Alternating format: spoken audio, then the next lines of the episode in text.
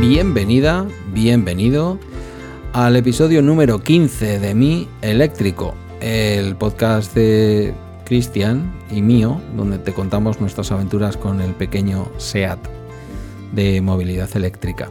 Nuestro segundo episodio ya en Emilcar FM, querido Cristian. Buenas tardes. Buenas tardes, Pedro. ¿Qué tal? ¿Cómo estás? ¿Cómo lo llevas?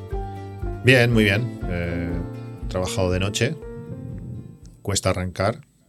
Cada vez, cada vez llevo, llevo, no sé si peor, pero cada vez me cuesta más eh, los turnos y las noches. Pero, pero bueno, bien. Después de hablar un ratito contigo, pues ya me, me he espabilado un poco más. Hemos tenido ahí nuestra charla. Yo voy a ver si voy muteando el micrófono en, en Riverside porque han empezado las obras frente a mi, frente a mi casa. Y eso a lo mejor en algún momento se, se mete por el, por el micro. Eh, ¿De qué vamos a hablar hoy? ¿Qué novedades tenemos? ¿Qué, qué te corroe? Bueno, hay diferentes temas, eh, como podrás ver en el, en el, guion que hemos hecho. Eh, bueno, han cambiado algunas, algunas maneras de usar el, coche y, se nota esto, esto va a implicar o está implicando nuevos, nuevos retos. Y también, en mi caso, ha cambiado la manera que, que utilizo el, el, teléfono, el iPhone en, el coche y creo que también pues, puede ser interesante mm, bueno, comentarlo y si, y si, a ver cómo lo a ver cómo lo haces tú, si, si lo sigues utilizando igual. Y bueno, no sé, una pequeña excusa para hablar un rato, una hora, hora y algo, lo que, lo que dé. Eh, mi coche ya tiene casi 27.000 kilómetros y esto tiene pinta que se va a acelerar. En mi caso son unos 12 o 13.000 euro, eh, euros, eh, kilómetros al año y ahora pues puede ser que nos vayamos a los 20.000 fácil eh, con, con, los cambios de, de, de, hábito. ¿Tú sigues igual? ¿Sigues utilizando con los a, cambios de hábito te refieres a ir a ver al Barça los fines de semana? Sí, de subir a, de ir a Barcelona más, más a menudo. Al final sí vamos, no sé, 15, 20 partidos al año, 200 y pico kilómetros más eh, por viaje, pues bueno, todo eso va, va sumando. Mm, y lógicamente, pues el coche lo, lo, lo, hará a unos costes, como luego te comentaré, pues súper interesantes. Yo estoy cerca de los 70.000 ya.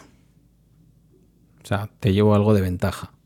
He ido sí. cogiendo ahí reprise y, lo malo, y muy contento. Lo malo de nuestro coche es que no, no hay manera fácil de saber la degradación de la batería. Así como como otros, otros coches, mm. cuando lo cargas al 100%, mm. te dice, te dice los kilómetros que puedes hacer. Aquí los kilómetros que puedes hacer depende totalmente de, de cómo te hayas movido los últimos kilómetros antes de ponerlo a cargar. Entonces no, no hay datos. Sí, eh, a ver, yo creo que cuando haces un camino, como es mi caso, todos los días el mismo, y el camino ya tiene una cierta entidad, no digo que el tuyo no, ¿eh? pero el mío ya son unos cuantos kilometrillos, porque entre la ida y la vuelta yo le hago 30 y, digo 30, por Dios, 72, 74 kilómetros, eh, a mí sí me da la sensación, o sea, las sensaciones que obtengo, creo que creo que son bastante reales. Lo que pasa es que evidentemente, pues no, no es un Excel de esos que tú te haces poniendo una aplicación que se conecta a la rueda izquierda y al motor y a no sé qué, y te da al milímetro los kilómetros y el gasto no es eh, esa la respuesta que yo te puedo dar. Ya sabes que yo soy más de intuiciones.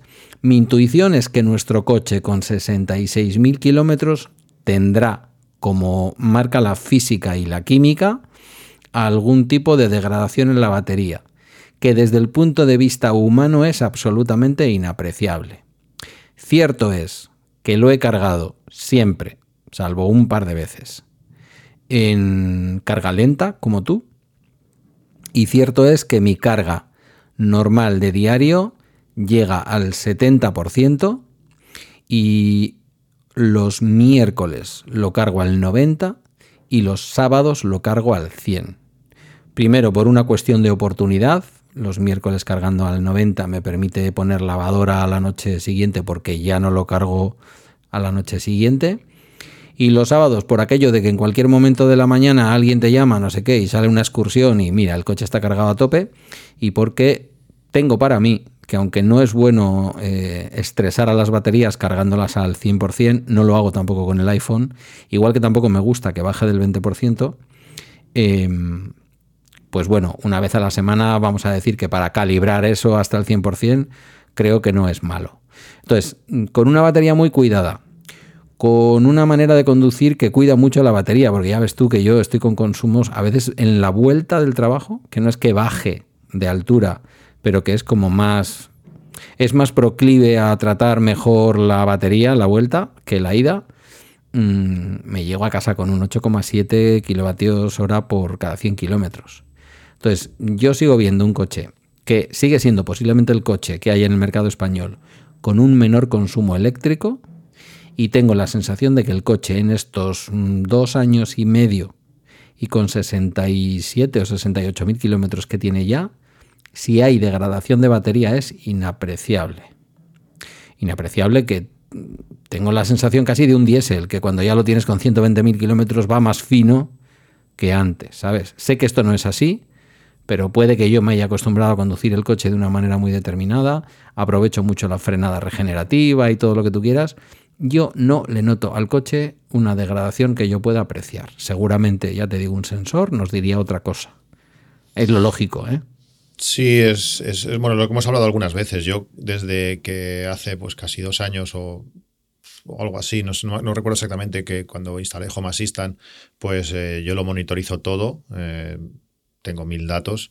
Eh, claro, yo la manera que tengo de ver el consumo es distinta a la tuya porque tú utilizas la, aplicación y, supongo que la, la, flechita de batería, es decir, tú estás limitado, entre comillas. Eh, yo puedo ver al, milímetro, al, 1% de, diferencia de batería. Eh, el coche me manda mensajes. Tengo un montón de estadísticas, entonces lo puedo ver que los consumos que marca la aplicación son muy distintos y aparte no, no siguen un patrón, no siempre hay la misma diferencia, no sé, no exactamente cómo lo hace, si tiene en cuenta eh, la calefacción o se tiene en cuenta otras cosas, no, no lo tengo claro cómo lo hace, pero cuando vas mirando la batería en porcentaje eh, es clarísimo cómo funciona y es todo bastante, bastante más exacto. Eh, con todos esos datos, eh, las veces que he subido a Barcelona esto, este último mes, no hay, no hay un consumo igual y los consumos se, se, disparan un poquito en cuanto empiezas a correr un poquito más. También las temperaturas no son iguales las que tenemos aquí a las que tienes por tu, por tu zona. El último día que, vine, que bajé de Barcelona, pues hubo momentos de 7 grados y medio y el coche lo notó, ya no solamente por, porque la batería rinde menos, sino también pues porque empiezas a tener algo más de, de frío dentro del coche y tienes que, aunque no quieras, entre comillas, pues tienes que dar un poquito de calor, tampoco es plan de, de no estar cómodo dentro, dentro del coche. Y estoy haciendo pues es un, un Excel muy grande con un montón de, de variables, un montón de datos y diferentes cosas que luego te explicaré para, bueno, pues para asegurar un poquito, un poquito el, el tiro han cambiado los hábitos y ahora pues tengo que mirar más cosas. Antes simplemente cargaba hasta el 80-90% o lo utilizaba hasta que se acercaba al 20% y luego volvía a cargar donde fuera. Ahora aún tenemos unos cuantos eh, cargadores eh, gratuitos cerca, cerca de casa, en mi caso, según las estadísticas de, de Home Assistant, que seguramente será, serán más porque el problema que tenemos con nuestro coche, entre comillas, es que la, aplicación de SEAT o el servicio de SEAT informa lo que quiere y sobre todo informa cuando quiere. Entonces, eh, si los datos no son precisos, mm, es difícil hacer cálculos reales o, que lo sean también precisos, pero según esto, pues he cargado unos 3.000, casi 3.200 kilovatios eh, en el coche, eh, con, unas 24 cargas rápidas, un 131 kilovatios en carga rápida. Porcentualmente es bastante, es bastante bajo. Eh, yo creo que el coche también en ese sentido, la batería del coche está, está bastante mejor cuidado, aunque, como te digo, las veces que hemos hablado, mi consumo de batería es, es bastante más elevado que, el tuyo. Y no siempre vamos cuatro, eh, normalmente voy, voy solo. Pero mm, no sé, no sé, no tengo claro si es la manera de medirlo o el qué, pero yo, yo diría que el mío, mi coche gasta, gasta un poco más. Pueden ser las formas de medirlo, puede ser también que yo desde que me monto en el coche mi primer gesto siempre es meter el, meter el Eco Plus. Yo eso lo hago eh, siempre ya desde hace por lo menos año y medio. O sea, ahora es... Eh, que también es una pena, ¿eh? porque cuando alguna vez que, lo he necesitado y, lo quitas, tras cómo cambia el coche, ¿eh? la, fuerza que tiene el coche cuando no lo llevas puesto. eres consciente que si das pisotón se desbloquea solo. Sí, pero no hace falta llegar al 100% de potencia. Hay unos un, trozo entre medio, quizás no sé, no sé cuánto si la potencia es baja al 50%, por decirlo así, pues igual al 70 ya se nota o al 75, no hace falta pegar el tirón ese que a veces parece que va pegando botes el, el coche, que dices, ostras, caballo desbocado. Y cuando llevas un tiempo utilizando el Eco Plus y ese día lo haces, dices, ostras. Claro, eh, claro, es, que, este coche con lo pequeño que es es una pasada. Lo que evidentemente. A mí me pasa que si me pongo a adelantar un camión, que porque yo voy por la derecha a 95 kilómetros por hora, eso es 96 de reloj, que serán posiblemente pues 91 o 92. Em, cuando me pongo a adelantar un camión, claro, los camiones tú sabes que están justo ahí, ese es el límite en el que conducen. Y suben hasta 100 cuando bajan un poquito el terreno y bajan igual a 85 cuando suben un poquito. Entonces, donde, o sea, la autovía, la autopista que yo utilizo, que es la AP8, en el tramo entre donde comienza el peaje, digamos, de la zona vizcaína hasta donde acaba el peaje de la zona vizcaína, dirección Donosti, em, bueno, pues hay zonas, digamos, llanas, en donde con mis 95 me voy acercando a los camiones, pero tampoco tengo como para adelantarles, puedo estar un minuto adelantando. Lógicamente soy consciente de que hay gente que va a 120 y también gente que va a 170. Entonces yo en los momentos en que hay mucho tráfico, si veo que quiero adelantar un camión de esos, claramente pego pisotón, paso a la izquierda y el coche se pone a 130 echando leches, ¿vale? Que dice que es el tope, pero se pone echando leches en el tope. Em, y sí, lo hago así, o sea, como, ¡buah!, de golpe. Eh, tanto que llama la atención, porque a veces no hago el cambio antes de adelantar, sino que me pongo a adelantar, veo que va a venir un coche, me pilla medio adelantar al camión, piso le doy el pisotón y supongo que el camionero pensará, el, chaval este está loco. O sea, viene adelantándome a 95 y de pronto se ha puesto ahí como a 130, ¿con, qué prisa? Eh, bueno, eh, yo lo que intento es ir todo el rato a esa velocidad. No sé, yo no creo que nuestros coches consuman distinto. Eh, puede ser, ya te digo, algo de la manera de conducir, aunque tampoco mucho. Y luego, pues no sé, también aquí ahora ya estamos con el clima. Yo ayer volví del trabajo a 5, del trabajo no, de llevar a Guillermo a Bilbao, que iba a cenar con su novia, ¿se puede decir esto? No sé, bueno, como no lo escucha se podrá decir. Y y volví y había 5 grados. Entonces, sí, ayer, eh, pues a mis habituales 2, 4, 6, 8, a mis habituales 8 kilovatios que gasto, pues le tuve que meter eh, pues un par de kilovatios más entre que le llevé a Guillermo, volví y además hacía frío. Pues eso el coche lo nota.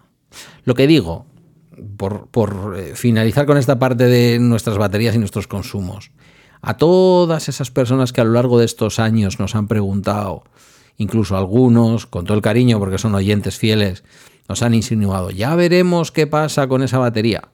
Bueno, pues mirad, con casi 70.000 kilómetros ya os digo yo lo que pasa. Nada, nada. Igual me tengo que comer mis palabras y de pronto empieza una degradación brutal en el momento en que haces 80.000 o 90.000 kilómetros. Ahora mismo eh, yo al coche lo compraría como si fuera nuevo. O sea, yo veo la batería y digo, no, aquí no hay una degradación. Y luego también te digo una cosa, que desde que metió el iPhone lo de la salud de la batería, no sé si somos más felices o más infelices. Saber más cosas normalmente es peor. Te puede ayudar en ciertos momentos, pero normalmente es peor. Tienes más cosas que mirar, tienes más cosas. O sea, yo, por ejemplo, eh, yo no creo que, el que la batería se haya degradado especialmente. El problema no es la degradación, el problema es la batería del coche. Eh, si te vas a mover en, un rango que... Porque es que yo últimamente mucha gente me está preguntando, ¿cuál autonomía tiene el coche?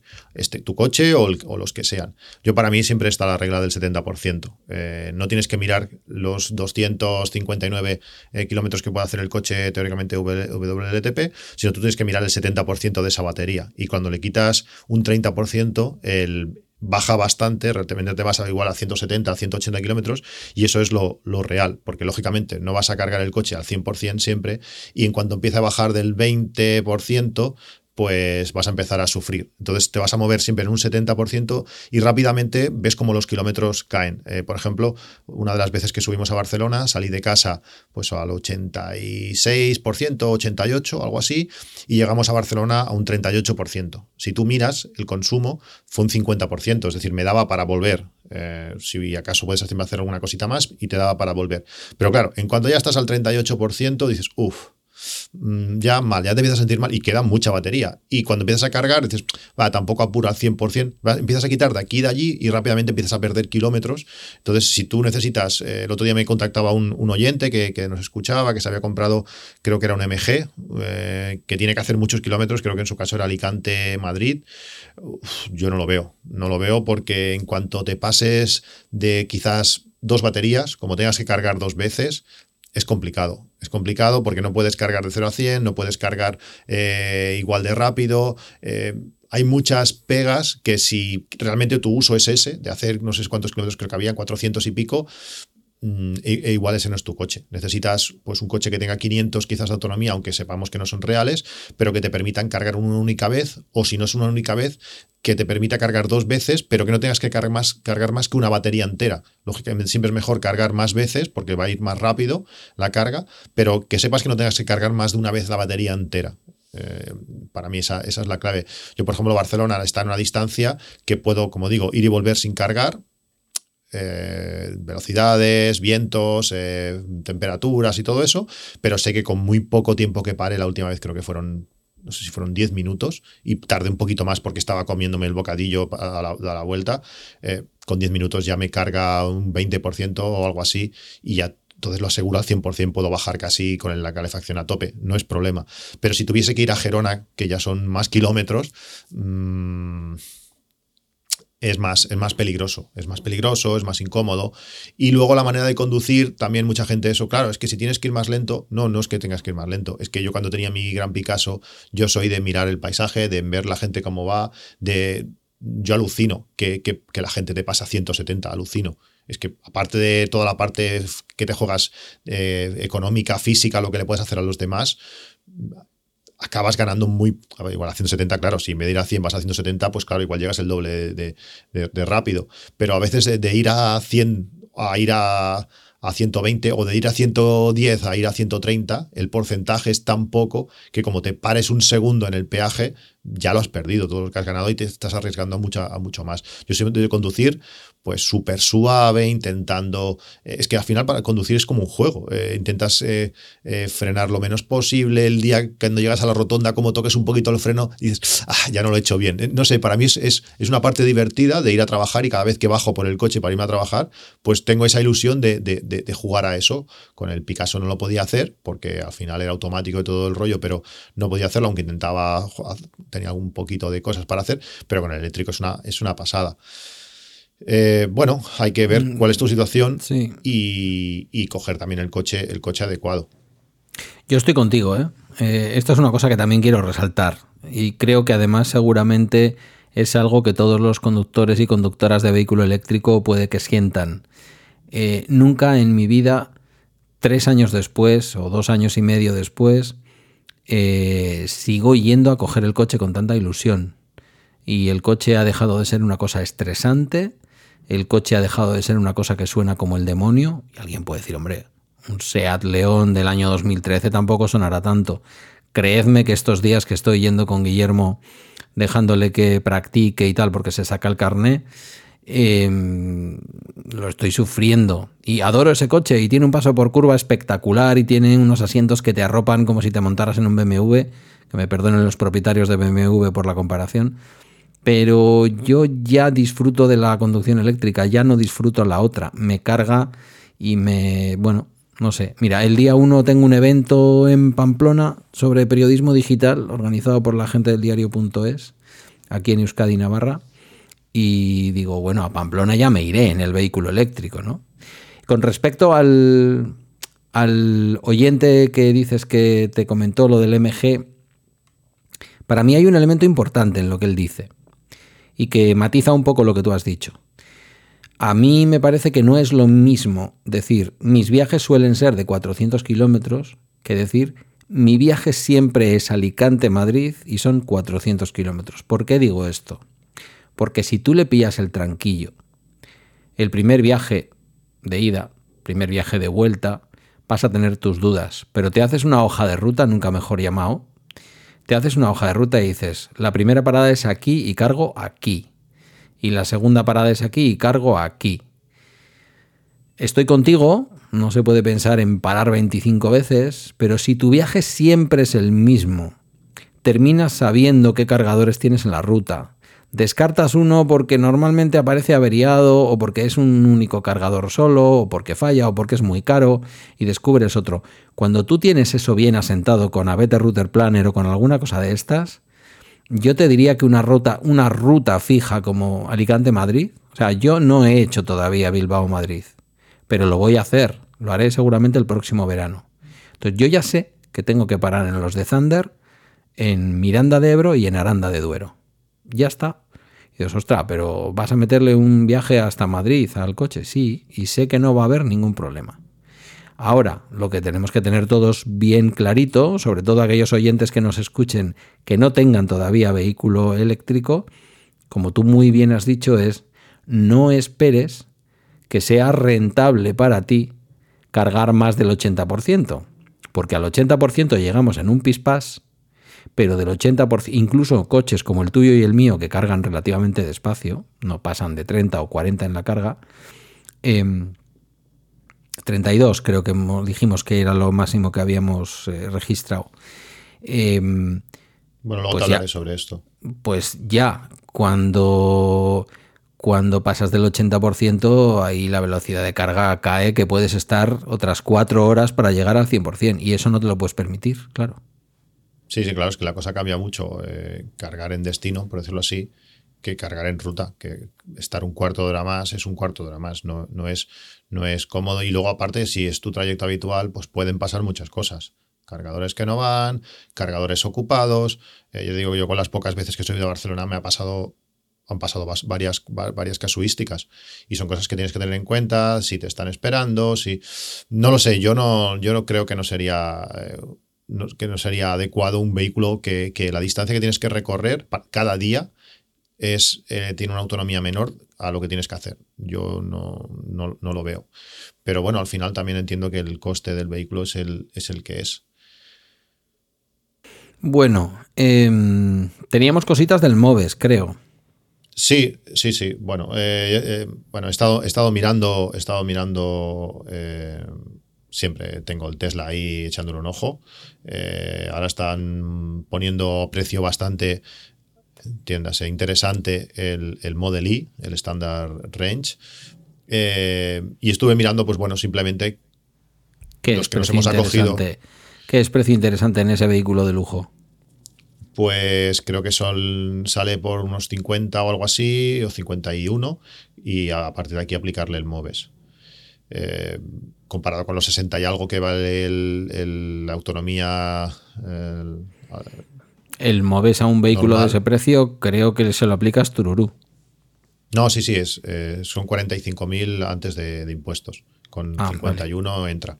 Sí, sí, es, está hecho para que, para que entre. Mm, realmente está hecho para que entre. Es un coche que está. A mí me encanta, ese, coche es el que me encanta, aunque cuando después de haber eh, tocado más el Model 3, no sé, no sé al final qué, haría. Pero, pero bueno, son cosas que, he estado mirando. El problema, el problema es lo que hemos hablado siempre, que el, el Mi te aporta tanto de lo que me aportaría el, el Tesla, en cuanto pues, a ahorro de costes, en movilidad eléctrica, en cuanto a comodidad en muchas cosas, que pierde su, eh, una, parte de las ventajas las pierde que si tuviera el, Picasso. Mm, entonces, eso es una. Luego, claro, lógicamente el precio y eso, que eso, eso ya va aparte.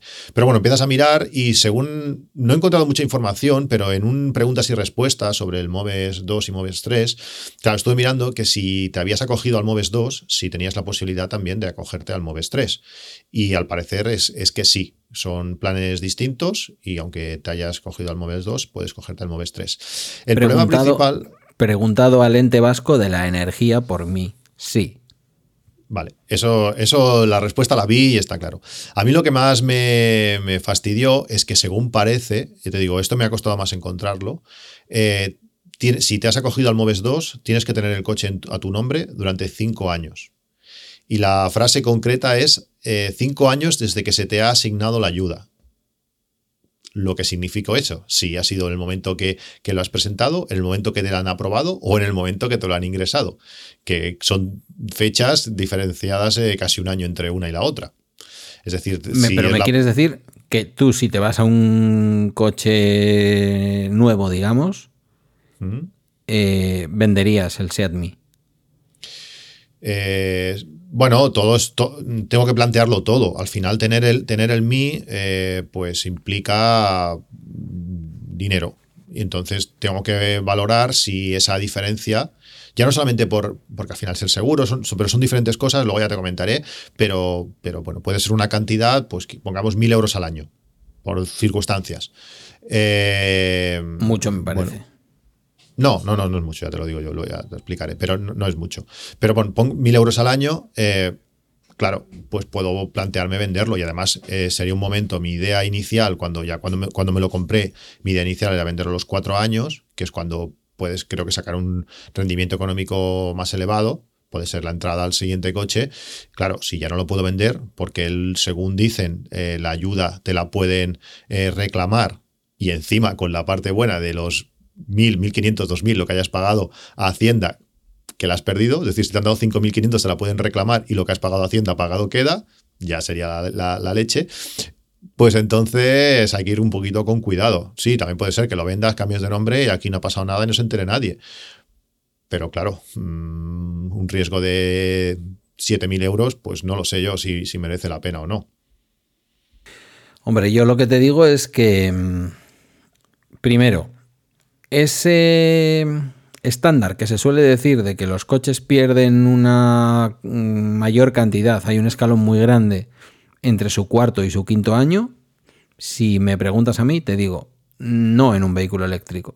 Es decir, claramente este coche, si tú lo vendes con 5 años, yo a ti, yo, yo Pedro, eh, que te lo compraría, te lo pago como si tuviera 4, me da igual. Es decir, el coche hoy en día, yo he metido nuestro coche por ahí en sitios de valoración de vehículos y tal y cual. Sigue estando valorado básicamente en lo que nos costó que luego esto ya sé que luego vas al sitio y empiezan a racanearte y a decirte aquí hay una marquita, no sé qué, no sé cuál. Entonces, lo primero que tenemos que saber, creo yo, creo yo, hay gente que sabe más que nosotros de esto, ya lo hablaremos algún día, igual hacemos un especial sobre esto. Los vehículos eléctricos, si están bien de chapa, están bien cuidados, eh, claramente tienen básicamente la, batería o el rango de batería, de, el rango de autonomía Mm, que tenían cuando lo compraste, menos un poquito, el que sea, mm, te vas a encontrar con que lo del quinto año y el cuarto año no es exactamente como en un vehículo de explosión, estoy seguro, segurísimo de eso.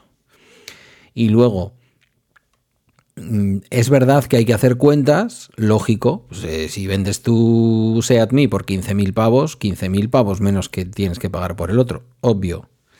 Pero no lo sé, ¿vosotros teníais dos coches antes o no? Sí, teníamos dos coches, pero era una manera muy bonita de tirar dinero. Muy bonita, hacer un agujero en el suelo e ir tirando. Ahora si tú te vas a currar, te llevas el coche, entiendes que en casa no se necesita coche. Simplemente llamas a un taxi si hay una urgencia o hay que ir a un hospital con una criatura que tiene un dolor de tripa o lo que sea. Al final las cosas cambian, los momentos cambian y todo. Pero la realidad me dice que en los últimos, yo qué sé, seis años, siete años, mi mujer ha cogido el coche tres veces. Tener un coche para tres veces y la mayoría de esas tres, bueno, la mayoría no, esas tres veces he estado yo en el coche sentado al lado. Mm, ITV eh, con el, tablo del, antiguo, ¿eh? ¿Qué problemas había? ITV. Eh, el coche no se movía, la batería iba muriendo. Tenía que hmm. yo que no sé qué, eh, ir a echar gasolina porque no sé qué. primero la preocupación y luego era dinero. Luego ese coche ocupa una plaza de parking que me la puedo ahorrar. Eh, no, no, tengo ganas. O sea, al final, si, se da la, si se da la cosa, pues oye, mira, haces, ¿no? Si mi mujer trabajara en otro sitio y necesita el coche, pues. Pero por sí, por sí, no. Pues si llega el por sí, pues no, no, está claro. Tenemos, yo creo que el escenario mm, tú y yo pintado muy distinto. Es decir, yo cuando me vine aquí a la casa nueva, claramente desde el principio, me gasté un plus y pedí una plaza que tuve además la suerte. Ahora, más suerte que nunca, porque en aquel momento no me pareció tan importante. Me pareció importante por intuición. Ahora es importante mm, por una razón obvia, porque si yo tengo una columna que la tengo en medio de mis dos plazas y está ahí colocada una cosa que se llama wallbox, tengo dos plazas en las que cargar alternativamente. Yo podría, incluso con un coche como el Seat Me, incluso aunque Guillermo hiciera un uso como yo de unos setenta y pico kilómetros diarios, que hay que hacerlos, ¿vale? Eh, cargando una noche yo, una noche él, una noche yo, una noche él, pues yo las plazas las tengo, son mías. Me habrán costado, evidentemente, pues no sé, costó 25.000 pavos más, me parece la casa, o 19.000, no me acuerdo, por, por poner esa plaza de parking adicional que no venía con la casa en origen. Entonces yo, eso tal. Eh, el seguro, pues yo tengo un seguro a todo riesgo con franquicia que me parece que pago como 190, 205, no sé, por ahí. Eh, a partir de ahí, cierto que soy un desgarramanta si no he llevado el coche a la revisión que tenía que haberle llevado, que haberlo llevado. Em, pero tú me dirás, este coche qué mantenimiento tiene. Hombre, parado no lo dejaría. Todos sabemos que un móvil parado en un cajón es una degradación de la batería brutal. Entonces habría que usarlo de vez en cuando. Pero claro, es que en mi escenario, en mi escenario, que yo te lo estaba contando antes de empezar a grabar, yo no apunto tan alto, pero porque creo que lo que necesito es lo que necesito. Entonces, para mí, que a veces voy con un acompañante y a veces puedo ir con Guillermo y un acompañante, no más, o llevar a mis padres a algún sitio, no demasiado lejos, a mí un Kia Niro, Mm, fantástico. O un Hyundai, ¿cómo se llama el otro? El Hyundai Kona, que me gusta más. Eh, fantástico. ¿Eso cuánto vale? Pues me imagino que, no sé, 37, 38 mil pavos, menos el... Entonces, yo no vendería. Yo no vendería. De hecho, en mi cabeza, eh, si Guillermo pasa al vehículo eléctrico y se queda el Seat Me, yo no lo vendería. Claramente. Porque claro, tú tienes un punto más, tú tienes un punto más de tener dos plazas juntas. Yo lo intenté. Yo lo intenté, le ofrecí a la plaza contigua a la mía al propietario, pero es un hombre que vive no sé dónde, lo tiene alquilado, eh, supongo que le debe causar preocupación cero y no lo quiso vender. Claro, si yo encima lo tengo que tener en otro parking, eh, tengo que empezar a hacer movimientos, saca este, pone el otro, ahora carga, no sé qué. Entonces son que mis hijos, mi hijo tiene en un mes hace 13 años y cuando me dé cuenta se estará acercando a, poder conducir. Entonces ya la situación será distinta. Luego también, por ejemplo, mi suegro pues tiene 79 años. El hombre está súper bien, súper bien. Se pone a jugar a mm. fútbol con mi hija, súper bien. Entonces cuando hay alguna necesidad, oye, queremos ir a tu casa, pues coge el suegro que está aburrido, coge el coche, los viene a buscar y se los lleva. Claro, eso en cinco años, pues no sé si el hombre estará con 85 años igual de fresco que ahora.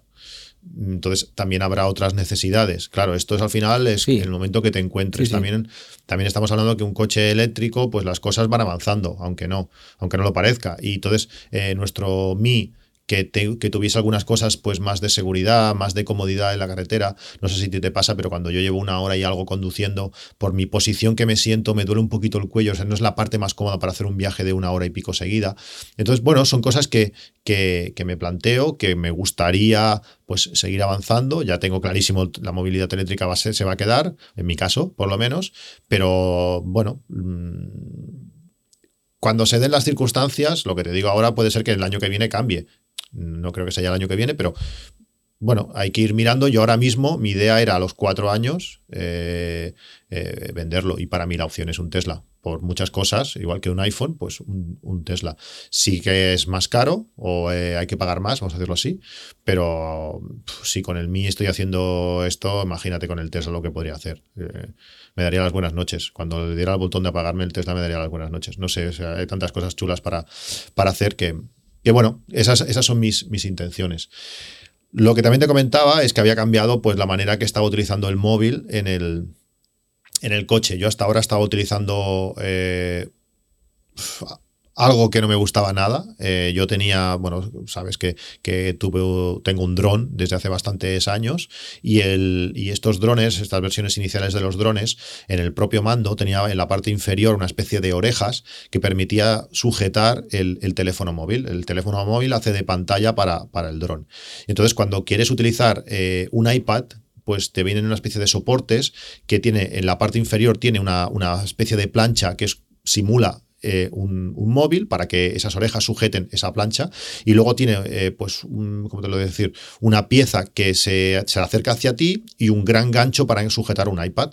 Pues eso lo había adaptado al, al Mi y es lo que estaba utilizando eh, pues para llevar mi, mi iPhone. Básicamente porque no me gusta tener el teléfono en horizontal, la aplicación que utilizo para, para, como GPS es Waze y en horizontal no me gusta nada cómo queda si se puede poner en horizontal, no estoy seguro. También, además, en ese momento el Face ID no desbloqueaba en horizontal. Ahora sí, ahora sí que ya lo hace, pero no lo desbloqueaba.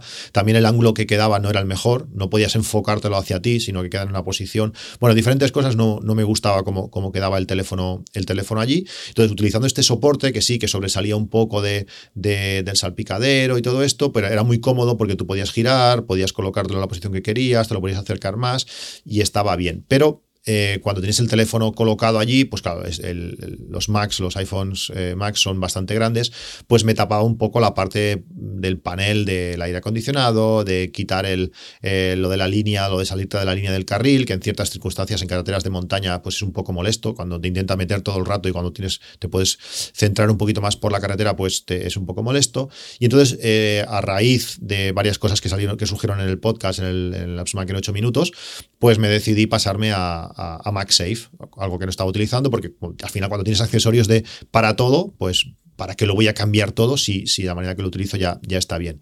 Entonces, eh, a raíz de eso, de comentarios de diferentes oyentes, pues eh, me decidí a colocar un, hay unos pequeños soportes de plástico impresos en, en 3D.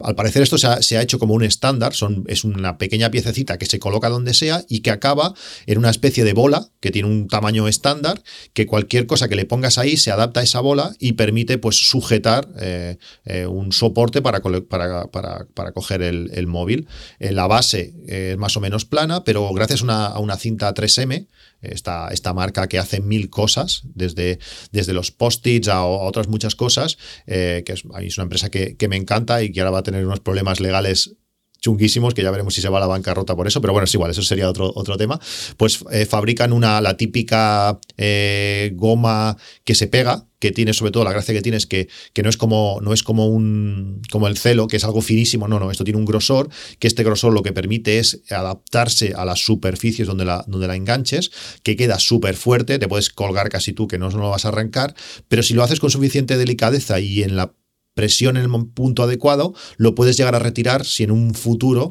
te hiciera, te hiciera falta.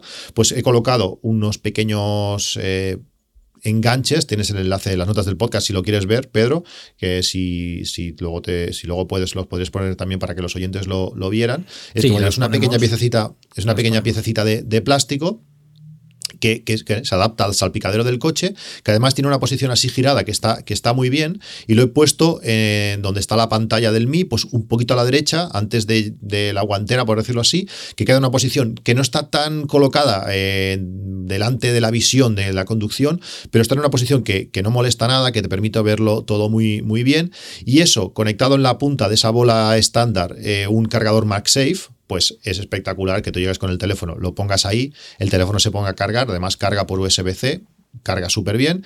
Eh, el iPhone 14 Pro Max es espectacular, con la pantalla siempre, siempre encendida y lo bien que se ve es, es, genial. Está ahí bien, está fuera de, todo. No he, no he, querido eliminar el soporte original del, del, coche, más que nada pues para así también te tapa el cablecito que va a este, a este cargador y si algún día, como te digo, mi mujer quisiera conducir, pues ella sí podría levantar, colocar su teléfono en la posición que fuera y, conducir, ya que su, ella tiene un 8 Plus y no tiene, no tiene MagSafe y no quiere hacer poner fundas extrañas y cosas raras, pues me ha cambiado, me ha cambiado totalmente la manera de, colocar el teléfono en el coche, súper cómoda, eh, se engancha ahí sin más, lo apoyas, lo coges, queda más visible a la hora de llevártelo, que también pasaba antes que la posición que estaba me lo dejaba eh, y, ahora, y ahora no Supongo que también la pantalla encendida ayuda. Y es una cosa súper cómoda. No sé cómo lo haces tú para colocar el teléfono, si lo haces en el soporte normal. Pues mira, eh, es muy curioso, tú y yo somos, hemos nacido y nos han separado al nacer. Em, yo todavía no he dado este paso, aunque el, dispositivo que he visto en las notas del programa, que, me has dejado en, que has, dejado en Notion, y que, y que vamos a dejar, pero ojo, estaba comprobándolo porque yo no recuerdo antiguamente, ahora que somos emilcarianos, déjame un segundo que compruebe una cosa porque yo creo que Spreaker no deja que los podcasts, vamos a ver, tengan... No, Spreaker, Spreaker es bastante...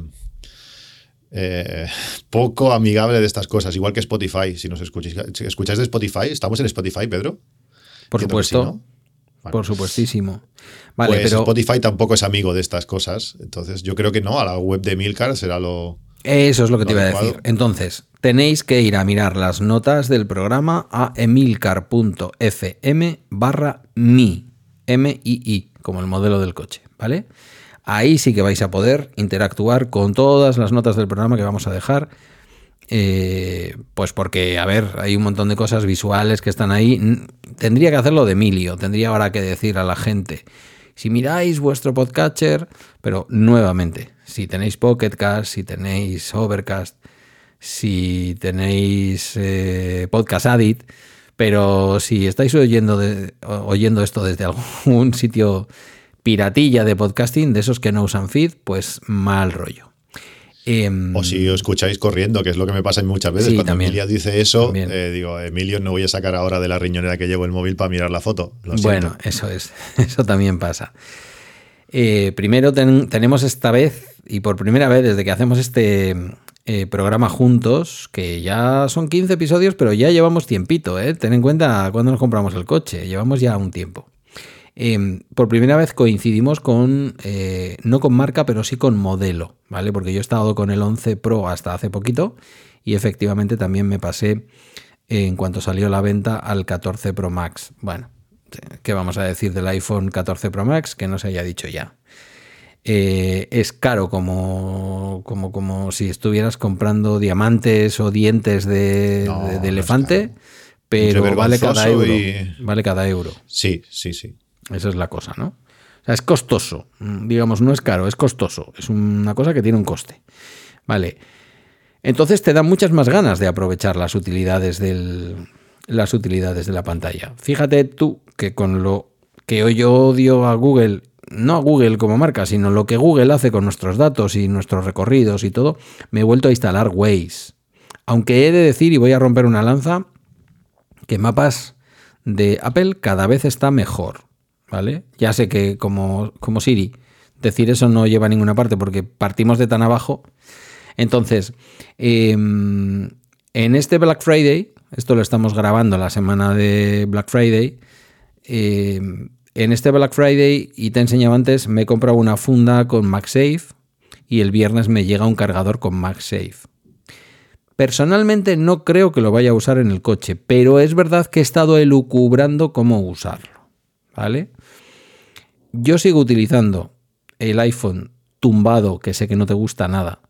Sigo utilizando el iPhone tumbado en el soporte que viene por defecto en el coche. No, me está renegando con la cabeza diciendo, ah, de verdad, es que no consigo llevarte por el buen camino. Estoy por cortar aquí, Pedro. Después de eso estoy por cortar aquí ya. Pero es verdad que he estado viendo estos días también, todavía me quedan días de Black Friday, hasta el 28 por ahí va a haber Black Friday, luego tendremos el Cyber Monday y todo el rollo este. Eh, me queda tiempo y le voy a echar un vistazo muy intenso a lo que has puesto. Porque es exactamente lo que estaba pensando. Quitar eso. Sí, di, di. Cada vez que me he subido al coche, he pensado, le voy a hacer una foto a cómo lo tengo para mandársela a Pedro. Por favor, te lo que eso. Entonces, si, o sea, para mí la única cosa discutible, ¿vale? Es la posición. Si la posición donde he pegado el enganche este que supongo que habrás visto en, en, Amazon, que es súper simple y te vienen dos, que lo puedes colocar esto hasta en la cocina si hace falta. Pero bueno, eh, si la posición donde lo tengo puesto mm, te convence, el resto es innegociable. Es que es súper cómodo. Llegas, lo apoyas y es perfecto. Ni lo colocas, ni apretas, ni bajas, ni nada. Y en cuanto lo pones, carga. Ya está. Y eh, con Waze eh, podcast, eh, Overcast, eh, Spotify y alguna cosa más puesta, carga más de lo que consume. No quieras, si tienes, subes con el móvil al, al 10% cuando llegues a destino, que el, móvil esté cargado, porque no va a estar, si igual está al 15 o al 18, pero carga, que, no, que es lo importante, al final, que no te vaya restando, que ya me pasó alguna vez con algunos otros cargadores antiguos, y, es la solución súper cómoda, limpia, te queda todo, todo el frontal despejado, Luego, hoy no será el mejor día porque voy, voy de noche y entonces con la luz que habrá no será la mejor, pero te mandaré una foto y si la posición te convence, y además a los precios que, estás viendo, el soporte vale 6,99 dos unidades, el cargador MagSafe, si lo cojamos en Amazon, son 28 euros, eh, o 9, pero 9,57 en AliExpress. Mm, está, está genial. Y la funda, yo, yo por ejemplo estoy utilizando, aunque tengo una funda como la tuya, que se supone que es la, una copia de la original, transparente, con todo el circulito MagSafe y todo súper bonita, que no me acuerdo cuánto me costó, pero no sé si valía, creo que eran 5 euros con la, con la cartera MagSafe también de Apple, imagínate, o sea, es bastante que la tengo, la tengo aquí, si ves. La cartera si, me lo hubiera comprado te lo hubiera regalado. Me parece tan de padre. Es igual, es igual, pero es que 4 euros o 5 las dos cosas, yo no me acuerdo. Era un precio que dice, no puede, ser, Tienes que utilizar las, las Slim, estas de la marca, no me acuerdo ahora qué marca utilizo yo, que tengo siempre una de repuesto para cuando se me dan de sí demasiado. La tengo, la tengo, sí, la tengo, pero, pero esa en algún momento concreto, en dos días la, me la he puesto. Ahora me he pedido una, una batería MagSafe, también de estas original de Apple. O sea que la, no sé si la original vale 90 euros, algo así, y esta vale 12. Ya veremos lo original que será, con logo y todo. Pero bueno, es igual. Pues he pedido la. Vas a reventar un día. Eso va a explotar un día, te vas a quedar sin el iPhone 14 Pro Max. Y... Bueno, tendré que, pues tendré que comprar el 15 obligado. Yo que no me lo quiero cambiar, pues tendré que cambiármelo. Y pues si el año que viene cambias del 14 al 15, te arranco las orejas. Con todas las reflexiones que nos, que nos abrasas en, no, no es verdad. Hace mucho que no hablas de eso. Eh, pero con todas las reflexiones que nos has hecho en Apps Mac en 8 minutos de lo que significa ahorrar, que es lo que se espera además de un podcaster catalán, toma topicazo. Eh, este teléfono te tiene que durar cuatro años. No me Sí, pero, pero viste que en el mismo podcast eh, vendí las dos versiones. O sea, al final no ahorras tanto si, si lo vendes por mucho menos al segundo o tercer año, ¿vale? no, la idea, la idea clara. Tú eres, tú eres de la escuela de venderlo. Yo, me compraré el iPhone más pequeño que me pueda vender Apple y ya me compraré el iPhone más grande que me pueda vender Apple. Esto hay un maestro. A ver, pero tú eres igual, tú eres igual ahora que cuando tenías 20 años. Pues el Cristian del 2021, ves a saber dónde quedó y el, año que viene el del, el del 22 está lejos. O sea, las, las, circunstancias Con lo que tú has tenido que ser y cómo está avanzando esa frente, también te digo. bueno, y además con esta luz que tengo encima que, brilla alucinante. Mira qué pelazo. ¿eh?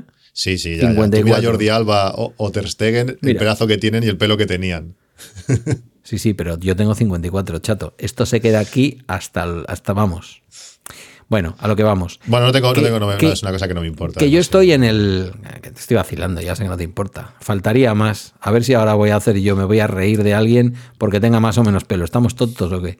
No, y no me he rapado, no me he rapado porque como salgo a correr mucho, ese poquito pelo que tengo me evita pues que te voy a decir una cosa, porque no eres vasco, se te nota que eres catalán. Si fueras vasco, con esa barba que te sienta bien, y ahora dirá alguien de lo que nos está escuchando, iros a un hotel. Con esa barba que te sienta bien, una rapada, quitándote ese pelo, ese pelo de curilla que te queda. Ya, no, pero te digo, es lo que te digo, como salgo a correr a diario, eh, me salva eso de quemarme la cabeza. Tal cual, ¿eh? Parece mentira, porque, porque por lo que sea, en Cataluña las gorras están prohibidas. No, pero para correr no es lo mejor. A mí no, a mí no me gusta. Solamente corro con gorra cuando llueve, para que no se me meta el agua en los ojos. Pero si no. Bueno. Vamos a, dejarlo que si no.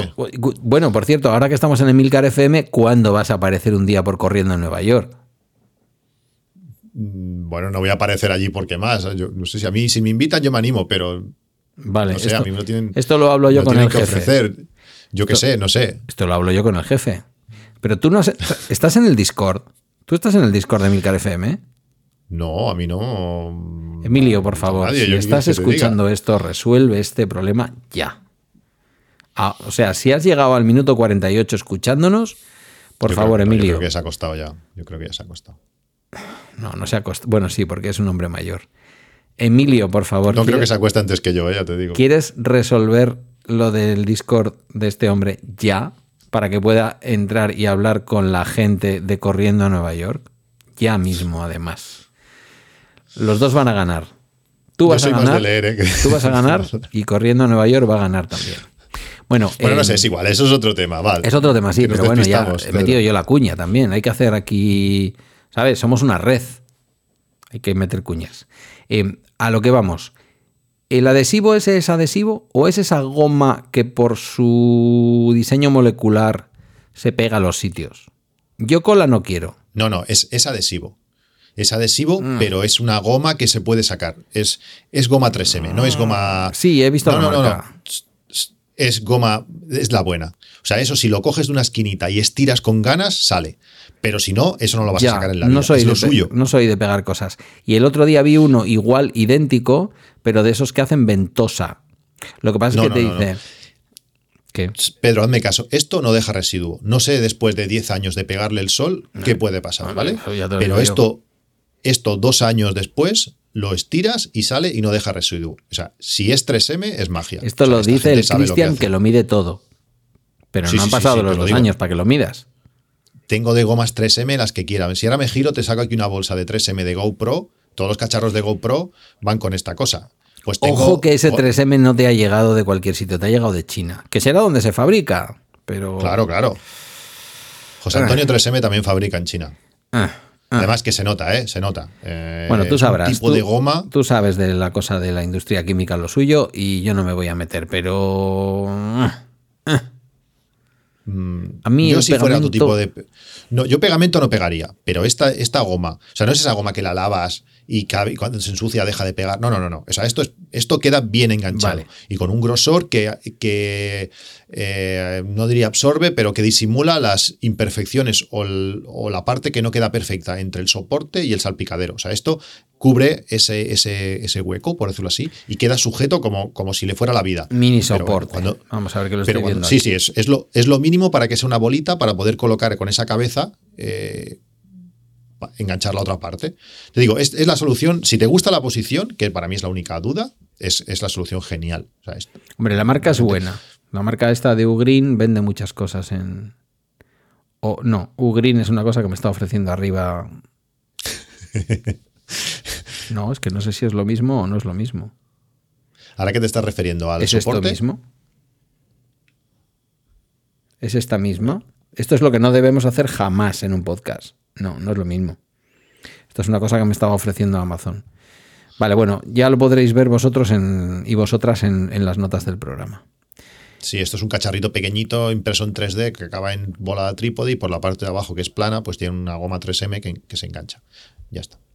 Bueno, yo luego lo miro despacio y veo si me convence, porque eres un, sí. es que eres un embaucador de serpientes. No, no, yo te mando la foto y luego tú haz lo que quieras. A mí me va súper bien. Ya está. Bueno, como al final como te metí en un gasto de 20.000 pavos comprando el Seat Me, que por cierto poco me lo has agradecido. Eh, poco, poco, poco. O sea, es uno de los eventos más importantes de tu vida, fíjate. Después de tu mujer y después de tus niños, yo creo que es lo más importante que te ha pasado. Poco, poco me, poco me lo has eh, agradecido. ¿Cómo consideras tú que debería hacerlo? Yo te puedo, cada, cada vez que empiece el, el, 8 minutos, puedo decir, y este podcast va una vez más dedicado a Pedro por... por no, no, no cuesta no, nada. No, Son tres me segundos siento, y medio. Me siento, muy, me siento muy querido por ti y bueno, si me escuchas en... El próximo podcast si me escuchas lo diré, en el Bala Extra, bastante, bastante mérito tienes ya. O sea que, que no, no. ¿sabes? Era broma, era broma. Eh, bueno, creo que me has convencido, tengo que probarlo. ¿vale? Porque es verdad que este pantallaco puesto en vertical. Es que es así. Es que, es que el móvil tumbado es de viejos. ¿Sí o qué? No sé si es de viejos, pero. Instagram, no está hecho- TikTok. ¿Qui- ¿Quién mira TikTok Ah, bueno, o Instagram tumbado? Nadie. Eso no yo existe. TikTok ya ni me lo he instalado por lo que pueda ser. Imagínate si, si es viejo. Instagram tendría que, que cargármelo porque dedico No, yo- demasiado yo- yo no tengo a nada de tontos a, a eso. No tengo nada de eso. Bien hecho, bien hecho. Vale. em, Y luego lo del navegador en sí, es al final es como CarPlay, ya que no tenemos CarPlay, Hmm. eh, nos guste o no, eh, por mucho, por muy bien que vaya mapas, que cuando, por ejemplo, yo utilizo transporte público, voy andando, Mapas es la aplicación, porque la, integración con el Apple Watch que te vaya vibrando y que simplemente... Y porque ha mejorado, ha mejorado mucho, ¿eh? Ha mejorado mucho. Sí, pero esto depende de todos. Yo cuando estuve en Bruselas era increíble. O sea, el, el siguiente tranvía llegará dentro de 30 segundos y pum, te subías. O sea, te tienes que parar en la siguiente parada, pum. O sea, es espectacular. Cuando vas en coche, Waze estas, estas veces que he subido a Barcelona, si te sales ahora vas a ahorrar, no sé, 40 minutos o 30 minutos, no sé cuánto me dijo. Y aquello que ves, dices, ¿esto cómo va a ser si esto está limpio? Pues venga, va, me salí. Y en cuanto me salí, al kilómetro y medio había una cola allí de la leche. Digo, menos mal, madre mía. O sea, eso no creo que lo haga mapas. Tal, con esa precisión de. no. Eso, todo, todos los datos que eh, eh, roban, eh, a ver, que obtiene de los usuarios de, Android y muchos de iPhone también, que utilizamos Waze, eso se tiene, se nota, se nota y va, claro. súper bien. Se ha integrado mapas, nos estamos yendo un poco del hilo, pero bueno, se ha integrado mapas que antes prácticamente no ofrecía ninguna información comercial o muy poquita, por lo menos aquí en Europa o por lo menos aquí en España, se ha integrado muy bien con Foursquare, no, ¿cómo es eh, la cosa esta? Em, la de los restaurantes y los sitios de estos. Entonces, tiene más información que antes y en ese sentido no llega a hacerle sombra ni de lejos a Google Maps, ah, pero pues, bueno, a cambio no le vendemos el alma a Google, ¿no? Em, pero es verdad que en el tema tráfico yo creo que todavía está un poquito por detrás. Y Waze es la leche. Hay ahora un cambio de, em, condiciones que no sé si será todavía darle un poco más de información a Google. Sabéis que Waze es una empresa comprada por, por Google hace ya años. Pero bueno, yo la he vuelto a instalar también. O sea que nos estamos haciendo un copy-paste sin habernos dicho nada. Lo que pasa es que hay una cosa que me molesta y que no he conseguido solucionar con ninguna otra aplicación es poder decirle, porque es que Waze tiene, no sé si te has puesto a mirar a fondo la aplicación, la configuración, porque es una cosa que me miré, porque me sorprendió que eh, Waze aprende de nuestro, nuestra manera de conducir, por decirlo así, y adapta las velocidades a nuestra manera de conducir. Sí. Lo que eso signifique, porque a veces la inteligencia artificial, machine learning, todo esto es súper bonito, pero a la práctica no implica nada. Pero no hay una manera de decirle, oye, a mí la vía me da igual la velocidad que sea, yo no voy a pasar de 95. No hay manera de decírselo. Entonces, a mí me ha pasado muchas veces, o algunas veces, sobre todo estas veces que subo a Barcelona, que empiezas a ver que tú no vas a 120, no vas a la velocidad máxima de la vía, pero que no vas perdiendo minutos. Y dices, ostras, claro, si él sabe que vas a ir a 120 y vas a tardar una hora en hacer ese tramo y vas más lento, vas a tardar una hora 10. Por tanto, cada, rat, cada X minutos vas perdiendo un minuto o dos. Pues no, no amplía el tiempo. Y dices, ostras, esto, eso es porque sabe que normalmente tú por ese tramo vas más lento. Entonces ya utiliza eso para calcular. ¿Cuál es el problema? Que, que no se lo puedes decir. Entonces dependes de que él eh, al día siguiente aún considere que tú vas, sigues yendo más lento o, en ese momento consideras que vas más rápido. La última vez, por ejemplo, ya no me lo aplicó. Él ya consideraba que iba a ir más rápido y entonces el tiempo, claro, cuando tú quedas con una persona y dices, oye, voy a llegar sobre las no sé qué, hay 10, y empiezas a ver que empiezas a hay 12, hay 14, hay no sé qué, y dices, ostras, hoy no me está aplicando lo que me aplicó el otro día. Y yo entiendo que dependiendo del vehículo que vayas, o, bueno, es que es muy sencillo, oye, no quiero ir tan rápido, porque en algunas aplicaciones tú le puedes decir, voy con camión. Entonces, si vas con camión, las velocidades cambian, pero las rutas también. Claro, no somos un camión para no poder pasar por ciertos sitios. ABT Router Planner, aunque estemos hablando de otra cosa, te calcula consumos en función de la velocidad que le dices que vas a llevar con el coche. Sí, pero yo, no te hablo ya de consumos, te hablo de cuando salgo de casa, quiero saber a qué hora voy a llegar al parking. Claro, eh, y que cómo va a variar también a la hora de calcular, no es lo mismo que si hay una pequeña retención o tráfico denso y los vehículos en vez de ir a 120 están yendo a 90, si yo ya es mi velocidad, pues igual me interesa hacer 5 kilómetros menos y voy a llegar más rápido. ¿Sabes lo que si no aprovecho esa velocidad de más porque no estoy yendo, es que es algo muy sencillo, decirle, oye, a mí, que a Better Router Planet lo dice, que dices, eh, la velocidad que, me da igual la velocidad que sea, que yo no quiero pasar de 80, por decir algo. Pues eso lo tiene en cuenta, pues eh, Waze no lo hace. Lo hace de forma inteligente y eso me molesta. Igual que las alarmas de Apple, que el teléfono aprende cuando tú te levantas y a partir de eso él empieza a cargar. Oye, no te compliques tanto la vida. Si la alarma está puesta a las 6, pues me voy a levantar a las 6. No tiene más. O sea, no hagas tanto machine learning y mira eso, no, no, es que hoy ha previsto que te ibas a levantar a las siete y media y no ha cargado a tope. Que estaba la alarma a las seis, es más fácil. ¿Sabes? Pues estas cosas a veces es más fácil decirle, oye, que no quiero pasar esta velocidad. Y eso Waze no, no lo hace. Y no sé si hay alguna otra que lo haga, pero claro, no va a tener tantos datos como Waze, como Waze tiene. Mm, todo el mundo dice, yo no lo he probado lo suficiente. Estuve probando Here We Go, cualquier cosa menos Google Maps para poner el coche porque no quiero darle más datos a Google y, prácticamente no le doy ninguno. Em, pero yo creo que Waze es imbatible. O sea, es Here We Go eh, bien, algunas veces, otras veces no sabía ni a dónde me estaba llevando. Y bueno, pues sin duda, pues a quien no tenga ningún remilgo con Google, pues Google Maps sigue siendo una reina en esta historia. Pero bueno, sí, Waze a muerte. Y ya em, aprovechando, aprovechando esto de Waze, eh, Waze tiene una cosa muy, muy chula que, no lo sabía hasta hace sé, dos meses que me lo, que me lo dijo un, un, amigo, me lo dijo Oscar, que tiene una versión web. Tienes, si te vas a waze.com, pues tienes la versión web.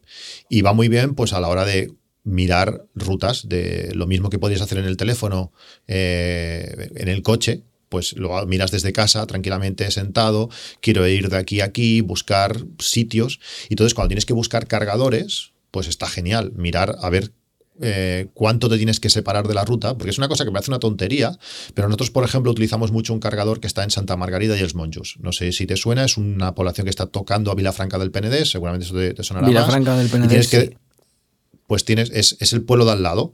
El problema es que eh, tienes que salir en Vilafranca y hacer igual 6 o 7 kilómetros, que es poco, eh, idealmente es poco, pero el problema es que ya te estás saliendo de la autopista, te estás metiendo en una población, entonces entre pitos y flautas, entre los kilómetros 6, y, 6 para ir, 6 para volver, ya te vas a 10, 12, 15 kilómetros y la bajada de velocidad al final te implica pues 15, 16 minutos más, más lo que tardes en cargar. Entonces, si tú vas por la autopista, te sales ligeramente, cargas y te vuelves a meter ligeramente, lo que ganas es mucho y aparte esos 12 kilómetros que haces de más también consumen. Claro. Que la última vez, la última vez igual fue un 5% de batería o algo así, que parece una tontería, pero claro, todo, todo suma.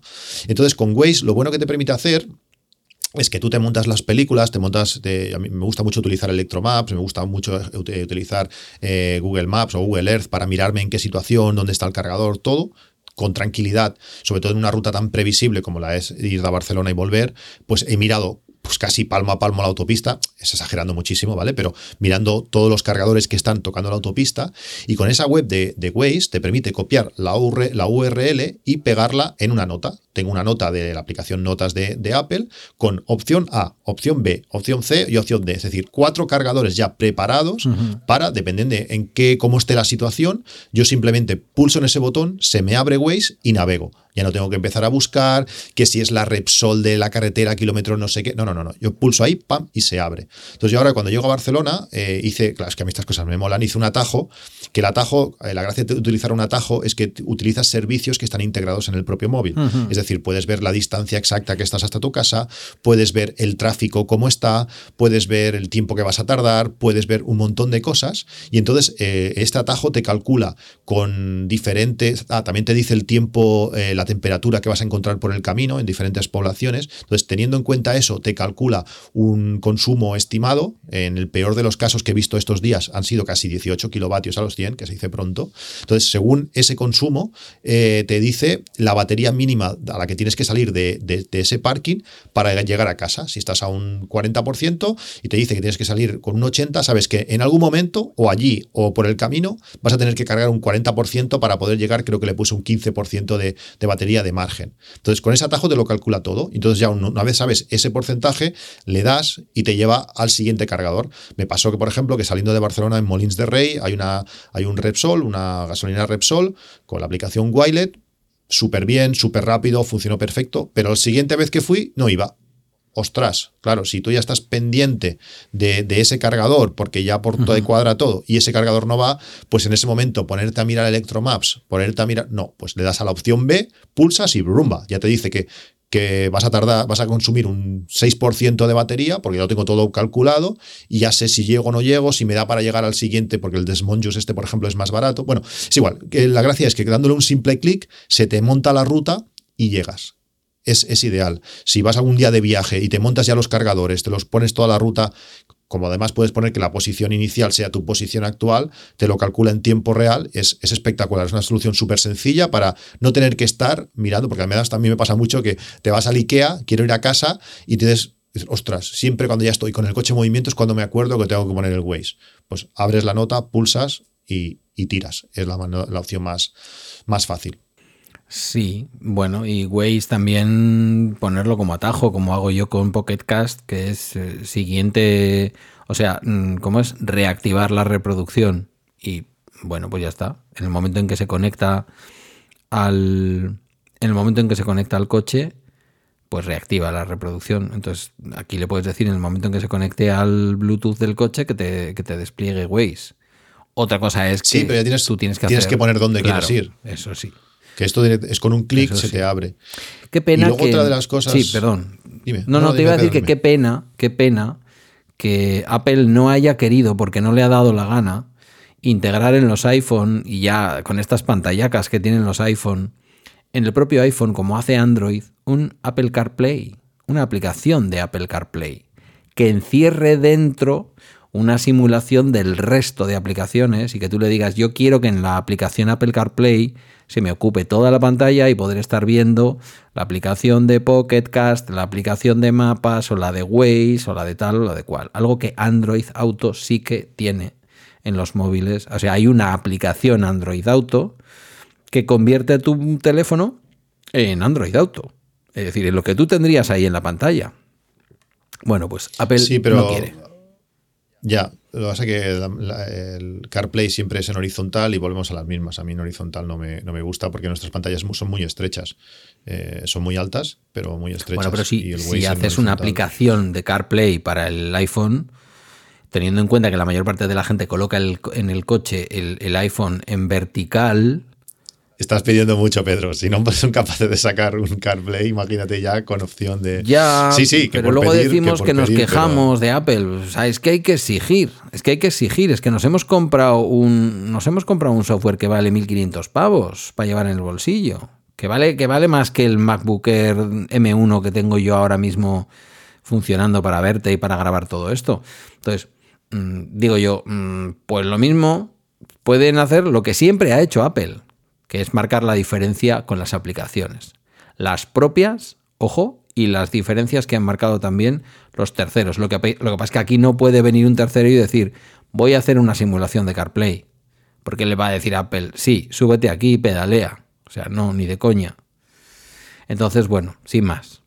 E, esta es un poco la batalla entre Android y Apple de toda la vida. Tú y yo somos de iPhone, está claro, aunque yo haya utilizado en muchos momentos de mi vida y aprecie, porque la aprecio, Android como sistema operativo mm, extraordinario que lo es, mm, la versatilidad que a un desarrollador le puede dar en un momento dado una plataforma abierta como, como Android, mm, pues, pues no, la tenemos en, no la tenemos en nuestros iPhone. Y no le da la gana a Apple de hacer esto, pero ¿tú crees que seríamos los únicos en agradecerlo en el mundo? Esto lo puede, Esto lo puede presentar el, el señor este mayor y decir un one more thing y decir a todos los que tienen con vehículos antiguos y no sé qué, Apple CarPlay no integrado, sino en el iPhone. Pero eso no lo vamos a ver, Pedro. es que no es, es que no quieren, no, no, es el camino que están haciendo. ellos están en integrarse totalmente en el coche, coger datos del coche, eh, tenerlo en el teléfono no les interesa, no, no lo van a hacer. Bueno, no lo van a hacer porque están en una capa posterior, no, no lo van a hacer. Y luego otro tema relacionado con esto de los cargadores es eh, si es importante, pues eso, tener definido dónde vas a cargar rápido en, carretera, eh, aún es más importante eh, cargar en destino. Para mí esa es la clave total. Yo llego allí, en Barcelona, lo dejo en un parking que tiene cargador eh, y cuando me voy cojo el coche como si no hubiera pasado nada y ya no tengo que preocuparme más, pues ganas eso, despreocuparte de dónde cargar y sobre todo pues el tiempo, aunque ya nos está bien también, ¿eh? porque salimos del parking y mientras carga mi hija acaba de cenar y ya se duerme en el coche y llegamos, y llegamos a casa y ya se acuesta directo, que no está mal, pero bueno, que si me quiero parar ya en otro sitio pues y no dependo del cargador, pues mejor si puedo cargar en, en, destino. Y en el parking, como digo, que, aparcamos ahí en Barcelona, tiene un cargador eh, de, energía de Endesa, eso, con su aplicación Juice Pass, eh, y Y es súper curioso porque estos cargadores en, muchas, en muchos sitios están colocados en sitios que no hay cobertura. Entonces, activarlos se hace bastante difícil. Lo bueno que tiene esta, esta aplicación es que tienen los cargadores tienen un código QR que cuando tú lees este código es que es bastante cutre todo. Así como la de Repsol me parece bastante. Estamos hablando de Endesa. Sí, sí, sí. Espacio libre para patrocinios, Endesa. Con la cantidad, con la cantidad de. Y gracias que está el cargador ahí, ¿eh? Se agradece poder sitios, sitios donde cargar, pero ostras, podía funcionar un poquito pero mejor. Pero poner un cargador en un sitio sin cobertura que necesita cobertura para ser activado. Hazlo. ¿Por qué no lo haces eh, compatible ah. con la llave de Electromaps, por ejemplo? No, tienen su propia llave. Ah, claro. Y que he pedido, he pedido hace, no sé, 10 días, 15 días, 20 días, no sé. Eh, Espera sentado, porque hay gente que todavía no ha pagado la factura de Endesa del año pasado, no se la han pasado, no se la han girado. Ya, ya lo sé, ya. Bueno, y otras cosas también. Bueno, pues el, el, llavero vale 10 euros y entiendo que realmente no vale nada porque te vendrá con 10 euros de saldo. Entiendo, pero tampoco me lo han cobrado. O sea, aunque hace 20 días o no sé que lo pedí, pues tampoco me lo han cobrado. Si me lo acaban cobrando, ya veremos. Ya te explicaré en el próximo podcast a ver si lo he recibido y a ver pues cómo va. Lo único, lo bueno, lo bueno que tiene esta, este, este, el sistema que tiene de Endesa es que tú cuando estás en la aplicación eh, le das a seleccionar cargador y puedes eh, hacerlo en un mapa, que no es lo mejor del mundo, y sobre todo si no tienes cobertura, pues no es lo mejor, pero se te abre la cámara y con la cámara dentro de, su aplicación, a un ritmo de, refresco bastante pésimo, eh, puedes leer el código QR y ese código QR lo que te hace es convertirlo en un número escrito. Eh, o sea, al final es un código, un identificador, un número de serie de ese cargador. Si tú ese código te lo guardas, que también lo tengo guardado en la lista, en el mismo sitio donde puedo seleccionar la ruta, tengo ese número de serie, desde cualquier punto del mundo, no hace falta que estés encima del cargador, activas. Desde, desde el campo a dos kilómetros, si hay cobertura, pues eh, lo activas. Entonces, si durante la carga, que ya ha pasado varias veces, que para de cargar, pues yo me puedo ir allí, pa, pa, pa, pum, y vuelve, y vuelve a empezar que eso está, está bien. Pero bueno, este cargador no es el más fiel del mundo. Las últimas veces que fui, pues paro la carga varias veces. Eh, después de dos horas y media de estar cargando, porque claro, ya que vas, pues puedes cargar a la velocidad que quieras. Además, es un cargador que está hecho para eso. Mm, ya te dicen que no cobran ni por ocupación. Es decir, esta es un parking, pues en vez de ocupar una plaza normal, ocupas esa plaza. No tienes que cargar rápido y sacarlo. Por lo menos es, lo que pone ahí. Estás pagando por pues la ocupación del parking, nada más. Sí, bueno, y la carga, lógicamente, también, también tiene coste la carga, pero puedes dejarlo allí cargando. Sí, pues después de dos horas y pico de carga, el cargador se puso en mantenimiento. Ya está. Fui probando, no sé si en la media parte volví a probar, no sé cuándo, y hubo otro momento que ya me volvió a dejar cargar. Entonces, claro, es un poco tener que estar un poquito encima. Si yo tengo la suerte de, de poder tener Home Assistant y poder tener el coche monitorizado, en el momento que el coche deja de cargar, me manda un mensaje por Telegram y me dice, oye, que esto ha parado tú verás. Ahora además he creado nuevas automatizaciones. Ahora el coche, por ejemplo, eh, yo cuando cargo lo pongo sin límite de carga. Eh, el coche no controla nada y es Home Assistant el que le dice cuando llega el valor que yo quiero, le dice para. Y entonces el coche para de cargar. Si no ha llegado a ese valor, el coche mismo reintenta volver a cargar. Eh, tienes una opción de reintentar y, lo reintenta. Son cosas que están muy bien, pero que claro, que, lo suyo sería que tú, llegaras y que, el coche cargara. Es más, teóricamente en la aplicación tú le puedes decir, en la aplicación de, de, Endesa, tú le puedes decir, quiero cargar 20 kilovatios, saber exactamente cuánto necesitas para que el coche se te quede donde quieras y que cargue. Al final yo creo que es el problema principal que tenemos, que los cargadores no, no son fiables. Ya tienes que depender, de coberturas, depender de aplicaciones distintas, depender de, muchas cosas. Con el llavero veremos si soluciono esto de la cobertura en diferentes sitios. Ahora ya me he registrado pues a todo, he pasado de no pagar a tener que pagar todo el rato. Llevo casi 8 euros gastados, Pedro, es una cosa, eh, digamos, dos semanas sin comer. Qué dineral. Sí, sí, sí. No, parece una tontería, ¿eh? pero ir, ir, a, ir a Barcelona con el coche eléctrico a uno de combustión, cada viaje el ahorro es, es brutal, ¿eh? Esa, pasó unos cuatro euros y pico, he calculado, de subida y bajada. Eh, sí que también la, carga inicial la hago aquí y la hago gratis, pero unos cuatro euros y pico de subida y bajada, mientras con el otro, con mi coche, de la manera que yo conducía, que eran unos 7 litros, a no sé cuánto calculé, pues salía cerca de los 30, pon 26 o algo así, es diferencia. Alguien me decía el otro día, ahora que ha subido tanto la electricidad, lo estarás notando. Y aunque a mí no me ha subido la tarifa nocturna del vehículo eléctrico de Iberdrola, que la sigue dejando a 3 céntimos el kilovatio hora, ya sabes que ahora los que tenemos mercado libre estamos pagándole a las compañías la compensación por lo del tope del gas. eh, aún y con la compensación del tope del gas, que es lo que a mí me ha subido la electricidad. Es decir, que en Me lugar quedan de- cuatro meses aún. ¿Eh? ¿Cuál? Cuatro meses me quedan aún para pagar, creo. Hasta, hasta marzo me quedan. Bueno, igual se quita antes, ya lo veremos. Em, la compensación, digo, ¿eh? lo del tope del gas, yo creo que estará a tiempo y además, oye, está bien y es necesario para que la electricidad no le cueste a determinadas familias tantísimo dinero.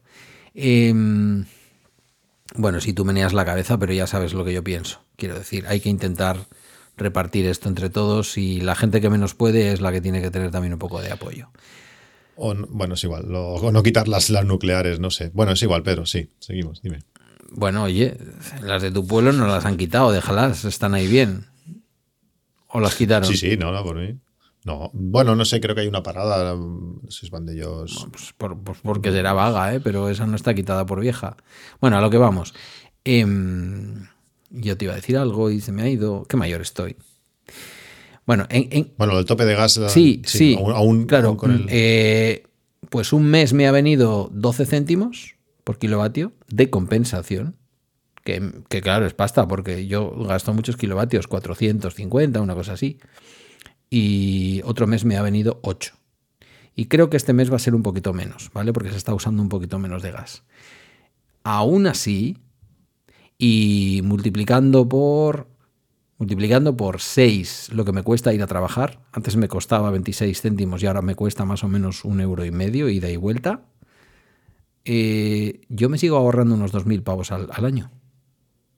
Entonces, Sí, sí, está claro. Claro, ahora, también te digo una cosa, y lo quiero decir aquí alto y claro. Le he enseñado a un, le he escuchado a un señor que no es mi youtuber favorito por lo que sea, ¿vale? Se apellida Calero. No voy a dar más datos.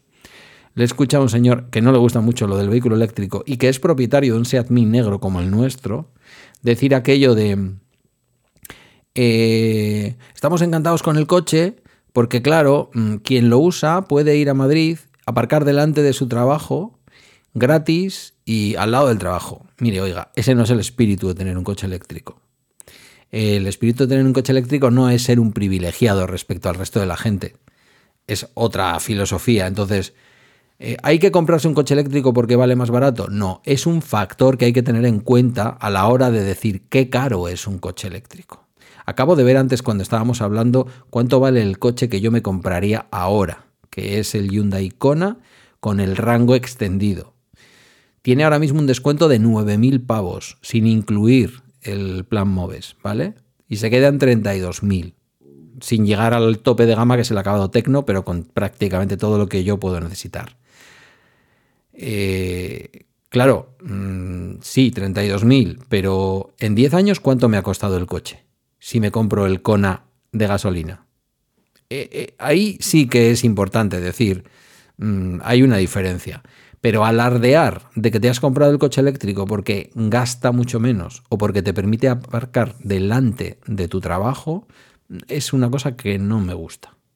Por lo que sea. Bueno, yo creo, yo no creo que sea lo que haya que destacar realmente.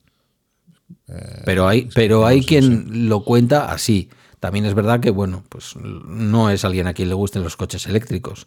Es alguien que compró, tuvo la suerte de comprar el mismo coche que nosotros y cada vez que hace un vídeo, pues lo suelta como diciendo, eh, fíjate si es guay tener esto. Y habla maravillas del coche, pero te das cuenta que no, no es el amor a la movilidad eléctrica, está claro. Ya, ya. Bueno, Pero bueno, es que cuando, cuando simplemente ves eh, la gente de mi parking, eh, donde, donde guardo el Mi, yo tengo la mejor plaza del parking. Realmente, eh, si no fuese la plaza mía o la de justo del lado, no sé si compraría una plaza de parking en mi, en mi edificio, porque es que realmente es un edificio relativamente antiguo que no estaba pensado bueno, no sé si estaba pensado, pero es que para salir del parking es súper complicado. Pues la gente sale allí derrapando, lo que, lo que, el olor que hace ese parking, simplemente por un solo coche que sale de allí, lo que estamos chupando es que no somos conscientes. Yo que vivo muy cerca de, de una calle muy transitada, o sea, eh, vivo, mi balcón está muy cerca del suelo, por decirlo así, la cantidad de contaminación que hay, claro.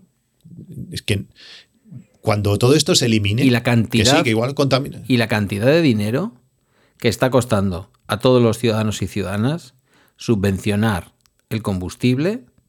Y a mí me parece bien que se subvencione el combustible, pero de determinados bicharracos que van por la calle, no. De cacharros innecesarios enormes que se venden y que han costado un dineral y que cada vez que el tío lo pone o la tía lo pone a 170 va gastando 20 litros cada 100 kilómetros, no entiendo, no entiendo por qué ahí se tiene que subvencionar ese combustible. A un currela, a una familia o incluso a alguien que tenga dinero, no digo que no, pero que hace una conducción responsable, que tal. Entonces, yo siempre he dicho, mm, antes de ponerte a subvencionar el combustible, que me parece bien ¿eh? que lo hagan, pero antes de eso, marca límites de velocidad. ¿Por qué no hemos bajado de 120 a 110?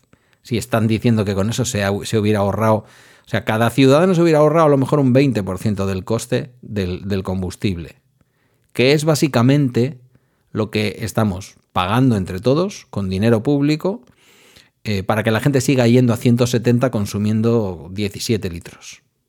Pues eh, esto son casos aislados. La gente conduce normalmente con, prudencia y entre nuestros oyentes y tú y yo, pues que nos gusta una conducción más tranquila, pues no seremos precisamente, pero yo hay cosas en ese sentido que no, que no termino de entender. Cuéntame cómo mides tú cosas, que tienes por ahí un montón de cosas que me quieres contar de medir y, no, me lo has, no me las has contado todavía. Bueno, relacionado con también esto de, la carga, claro, me está permitiendo pues casuísticas distintas. Al final, cuando siempre haces lo mismo, tu, tu caso, pues no sé si tienes muchas opciones de, de, probar cargadores distintos, de, probar eh, porcentajes de carga eh, distinto. Yo, por ejemplo, estas veces que he estado cargando en, carga, en carga rápida en carretera, pues por ejemplo hubo un día que, que, que cargué del 34 al 70%, esto no sé si fueron 20 pocos minutos, eh, que ya te digo, Podía haber sido menos, pero había comprado unas empanadas gallegas buenísimas y mi hija y yo estuvimos cenando en el coche. Eh, y bueno, es aquello que, cuando te das cuenta, esto se llevó ya 20 minutos. Pues eh, de ese 34 empezó a cargar el coche a 35 kilovatios. Eh, ha sido lo máximo que he visto de, carga. Además, estos 35 kilovatios eh, los veía directamente en la pantalla porque a la hora de medirlo es difícil. Medir el, la velocidad de carga, medirla directamente con el coche es complicado porque en cuanto tú cargas, si tú cargas en, con un tipo 2, cargas en carga alterna, el coche mide muy bien o, hay una manera buena de saber a qué velocidad está cargando. Es decir, a ver, el coche hasta el 90% eh, carga a todo lo que puede, pero del 90 al 100 ya no. Entonces, claro, si tú no le pones un, un límite de salida, inferior al 90 o inferior, eh, cualquier dato que te dé no va a ser real. yo calculo la velocidad, la potencia de carga, calculo con los minutos que dice el coche que me quedan. Pues si me queda un 70% de batería y el coche me dice 3 horas, pues haces una división y sabes la velocidad de carga a la que estás cargando. Si tú lo pones al 90, pues es real, pero cuando tú lo pones al 100%, como la velocidad va a ir bajando, eh, ya no sabes en ese momento exacto a, cuánto está cargando. Pues esto pasa con cuando tú cargas en DC, en corriente eh, continua, el coche va a ir al 100%. Ya no sirve el límite de, el límite de carga, ya no sirve. Él, en cuanto tú enchufas, él va al 100%. Entonces, calcular a qué velocidad está cargando en carga rápida, si no estás mirando la pantalla, no lo, no lo ves. Y luego también hay dos valores que una cosa es la, la, potencia que está suministrando el punto de carga y otra es la cantidad de carga que puede absorber el coche. Ahí, según he calculado, no es una cosa que tenga muy, muy, muy de la mano, pero lo voy a hacer. Eh, ahora que voy a tener mucha más casuística, tengo cosas apuntadas para, para, ir mirando, porque estas cosas, ya sabes, me gustan. Pues está entre el 8 y el 12% de, de pérdida en, en, la carga. Entonces, claro, eh, bueno, hay que ver eso, qué velocidad de carga, lo que tú puedes absorber o lo que el, cargador te suministra. Según el cargador de Repsol, en este caso, eh, pues fueron 35 kilovatios de, del tirón y cuando ya me estaba acercando al final, a 70 o algo así, pues estaba al 70%, pues estaba sobre el 25, 25 kilovatios y medio. Que estos nuestros 35 kilovatios no son los mismos que los 35 kilovatios que haga un Peugeot 2, o 3008, no sé cuál es el modelo que tiene el 2008, que tiene mi compañero. Porque si, tú necesitas 10 kilovatios para hacer 100 y él necesita 18 kilovatios para hacer 100, pues ah, cargando a la misma velocidad, igual yo cargo más cargando 35 que él cargando 50 porque porcentualmente igual es menos. Habría que calcularlo, debe estar ahí por ahí. Gastas menos pasta y en el mismo tiempo cargas menos, pero te da para lo mismo. Ahí está. Ese es, Esto alguna vez lo hemos hablado. Necesitamos ir, No necesitamos cargar tan rápido. Claro que estaría bien poder cargar a 50 y que en 6 minutos le metieras un 60 sí, pero Yo creo que tú y yo vamos a estar de acuerdo en que preferimos que nuestro coche no pase de 35 en la carga siempre que la batería se nos degrade dentro de 20 años. Sí, sí, clarísimo, clarísimo. Además, que a mí 25, 25 minutos, pasar del 34 al 70, mm, no me parece mal. No me parece mal. Hombre, no, es un tiempo es espectacular. Quiero decir, en un viajecillo a Barcelona, que no tenéis mucho, en fin, tampoco tenéis tanto, ¿no? Pero, pues, eh, si tú tuvieras que pararte, bueno, más lejos, porque en Barcelona cargas en destino, que eso es eh, el paraíso de un, de un conductor o conductora de vehículo eléctrico. Pero si vas a Girona, como decías antes, eh, y tienes que pararte en el entorno de Barcelona a cargar, por decir algo, hombre, parar 20 minutos, que mínimo si vas a ir desde tu pueblo hasta Girona, que mínimo que hacer una paradita para hacer un refrigerio y hacer un pis, ¿no? Sí, lo que pasa es que primero eso hay gente que no lo entiende, eso es una. Luego también eh, hay que ver que hay veces que no te conviene, o sea, yo soy de, de, ir muy tranquilo, de pararlo las veces que hagan falta, pero en estos, todos estos años han dado circunstancias que, bueno, que, no lo, que ha ido bien no tener que hacerlo. Cuando viajamos el viaje por Europa, pues hubo un, trayecto desde, creo que fue Luxemburgo a, Múnich, que eran 500, no sé cuántos kilómetros, que yo lo tenía todo preparado para parar, pues no sé si eran dos veces, en una comíamos, no sé qué, no sé cuántos, y cuando llegó el momento me giro y mi hija estaba durmiendo, y dije, pues ahora no vamos a parar. Ya me estuvo bien porque ella también se mareaba y no sé qué, pues ya que vamos, lo estiramos todo lo que pudimos y casi llegamos a Múnich. Eh, claro, con el eléctrico, pues hubiéramos tenido que parar sí o sí, porque el coche lo necesita. Eh, bueno, mm, tener la flexibilidad de no necesitarlo sí o sí también, también se está agradece. Claro, está claro. Em, y luego otra cosa, otra cosa sí también que, que, mido y que me gusta y que, y que es útil y que no entiendo cómo no te hace instalarte Home Assistant, es que estoy por un día a pedirte los, tus datos. También, claro, hay una parte de privacidad que, es, que está ahí, ¿no? Pero, pero, pero desde otro Home Assistant tú puedes acceder. Desde yo podría meter tu coche en con respecto a ti. Hombre, yo te cuento lo que tú quieras. Ya, pero. Las 15 novias a las que visito con el coche y todo, todo. Yo te lo cuento todo. No, pero, pero bueno, que yo sepa en todo momento dónde está aparcado tu coche, yo creo que no es lo ideal. Pero bueno, es igual. Hombre, eh, no es eh, ideal que... lo sepa. bueno, no sé quién no puede saberlo. Eh, pero que tú sepas dónde está mi coche. Ya, ya, pero hay veces, también hay gente que no quiere que la mujer sepa dónde está, aunque no haga nada que no, que no sea, ¿no? Pero bueno, es igual. Que no, que no, que no voy a quedar con ningún otro podcaster en un hotel, no te preocupes pues podrías, yo podría introducir, por ejemplo, tu coche en mi Home Assistant y tú a poder acceder y ver muchos de estos datos en sin hacer automatizaciones, porque implicaría un lío de la hostia, pero, pero, podrías, pero podrías ver muchas cosas. Una de las cosas muy interesantes que hago, que para mí parece una tontería, pero son muy útiles, Home Assistant te permite definir un horario, eh, un horario eh, de, lo que tú quieras. Yo, por ejemplo, tengo puesto mis turnos. El coche sabe de qué voy, si voy de mañana, si voy de tarde, si voy de no sé qué, si voy de no sé cuánto. Y entonces nuestro coche, una de las limitaciones que tiene es que... Mm, Entiendo que debe ser pues por ahorro de datos o ahorro de batería, eh, de la batería de bajo voltaje, refresca poco. Nosotros, eh, claro, tú no lo sabes porque no lo has visto nunca, pero nuestro coche nos muestra a qué temperatura exterior está el coche. En la aplicación no sale, pero yo puedo ver ahora si mi parking está a 18, a 20 o a, 12 grados. Mm. Cuando tú estás en un parking, te da igual. Pero yo ahora cuando esta noche, cuando me vaya a trabajar y a las 6 de la mañana eh, esté fuera pues a 5 grados, pues saberlo está muy bien. Y además, como el coche sabe dónde, dónde está, porque en Home Assistant puedes definir zonas. Yo tengo pues zona de trabajo, zona de mi casa, zona donde vive mi suegro, diferentes zonas. Pues él sabe qué turno voy, él sabe eh, la temperatura exterior. Él sabe que realmente está en el trabajo. Pues puede, según lo que yo le haya definido, pues eh, arrancar la luna térmica y poner la calefacción, sin yo decirle nada. Porque tú, con la aplicación puedes ir y activarlo. Pero estas cosas, cuando estás haciendo un relevo, cuando estás a otras cosas, estás trabajando, estás no sé qué, no estás para eso. Entonces, cuando el coche ve que la humedad del ambiente es tanto, que puede estar el cristal eh, empañado, tú llegas al coche, te subes y dices, ostras, eso no tiene precio. Y además tú empiezas a mirar, puedes comprobar valores y consumo, tener, por ejemplo, 20 minutos el coche con la calefacción puesta, eh, puede ser un kilovatio en lo que, lo que consuma eh, la calefacción, no, más bien la luna térmica y quizás un poquito la calefacción, pero no mucho. Puede ser un kilovatio de consumo, que en 20 minutos son unos 350 vatios hora, que lo que implica es un, un 1% de la batería pues con un 1% de la batería no está mal. Y si lo metemos más, a 3 kilovatios, cuando ya tú metes el aire acondicionado un poquito más fuerte, también esos 20 minutos, pues es eh, un kilovatio hora de, consumo, un 3% de batería. Cuando llegas al coche y el coche está calentito, porque uno de los inconvenientes que tienen nuestros coches eléctricos que le cuesta eh, coger temperatura, si no le das alguna cosa, no, lo fuerzas, el coche con el motor no se va a calentar, pues llegar allí, el cristal desempañado, eh, el coche caliente y eso, para mí no tiene precio. Y si todo esto lo hace de forma automática, es, es espectacular. Eh, si yo te entiendo, yo te entiendo, pero me da un poquito de ansiedad. Casi necesitaría tranquimacín para poder llegar a hacer todas esas medidas. Yo, yo, ¿eh? Yo, yo. Bueno, esto es como todo. La primera vez dices ostras y luego ya lo asumes, te acostumbras y lo disfrutas.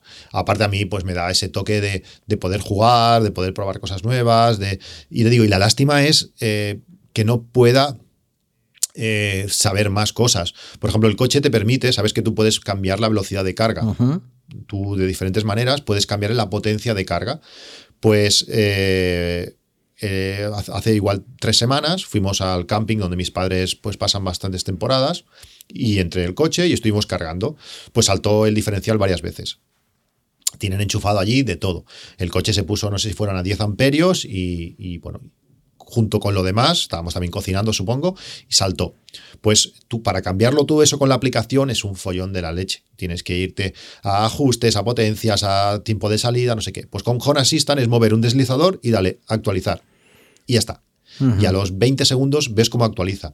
Además, con un algoritmo que he creado, Tú le puedes decir a qué hora quieres salir y él en tiempo real va actualizando cada tiempo que tú quieras esa velocidad de carga. Es decir, puedes adaptar para que el coche eh, cargue lo más lento posible o utilizando, por ejemplo, las placas solares. Sabes eh, lo que estás produciendo, a cuánto puede cargar. Es decir, las posibilidades son, son, son brutales. ¿Y a cuánto es lo mínimo que carga nuestro coche? 5 amperios. Menos de 5 amperios te dice que para tu tía, que para eso no se pone no te lo deja ni configurar. Entonces, mm, no, no puedes. Pero igual que, como te digo, puedes tocar muchas cosas, la API de nuestro coche es muy limitada o es bastante limitada. Ya no solo porque no refresca todo lo que a mí me gustaría, si yo no le doy a refrescar la temperatura que ahora, que ahora me sale en el coche es la temperatura de llegada ayer cuando llegué a las 6 de la mañana, o sea, me marca que son 9,9 hace 13 horas. Ahora si lo doy a forzar, pues en 20 segundos te diré cuánto está el parking. Pues hay, hay datos que solamente los son de solo lectura yo puedo ver, por ejemplo, tú sabes que tenemos una cosa que es la carga mínima, que el coche por debajo de ese valor, aunque tenga programada una hora de salida, eh, en cuanto tú lo enchufes, va a cargar. Pues yo ese valor lo puedo consultar, pero no lo puedo modificar. Si lo quiero modificar, me tengo que ir a la aplicación del coche y cambiarlo. Y esto a mí pues, me ayudaría mucho pues, a la hora de programar el coche, decirle eso, que en tiempo real yo pudiera cambiar ese valor. Y no, no me deja. Mira, ahora por ejemplo ya actualizado, pues mi parking está a 19,4. Eh, pues el coche no actualiza todo lo que yo quiero y no me deja acceder a todo lo que yo quiero. En algunas cosas solamente son de lectura, otras cosas mm, simplemente no puedes tocar. Igual que la parte de abrir y cerrar puertas, que en teoría sí que se puede y falla más que una escopeta de feria. Eh, bueno, aún así, con todas las, limitaciones que tengo, estoy disfrutando porque es que te permite hacer tantas cosas. Yo no sé cómo puedes hacer viajes sin Qué felices somos yo con mi coche eléctrico y tú con tu coche eléctrico y todo el sistema métrico decimal, home assistant, eh, atajos, eh, yo no sé. Yo de mayor quiero ser cristiano. Fíjate, de pequeño era pues católico, pero de mayor quiero ser cristiano. Se te va a empezar a caer el pelo, Pedro. ¿Cuál? Este, esta primavera, cuando la temperatura empiece, empiece a mejorar, tengo que subir una semana que te vaya bien a ti y yo esté de larga a verte.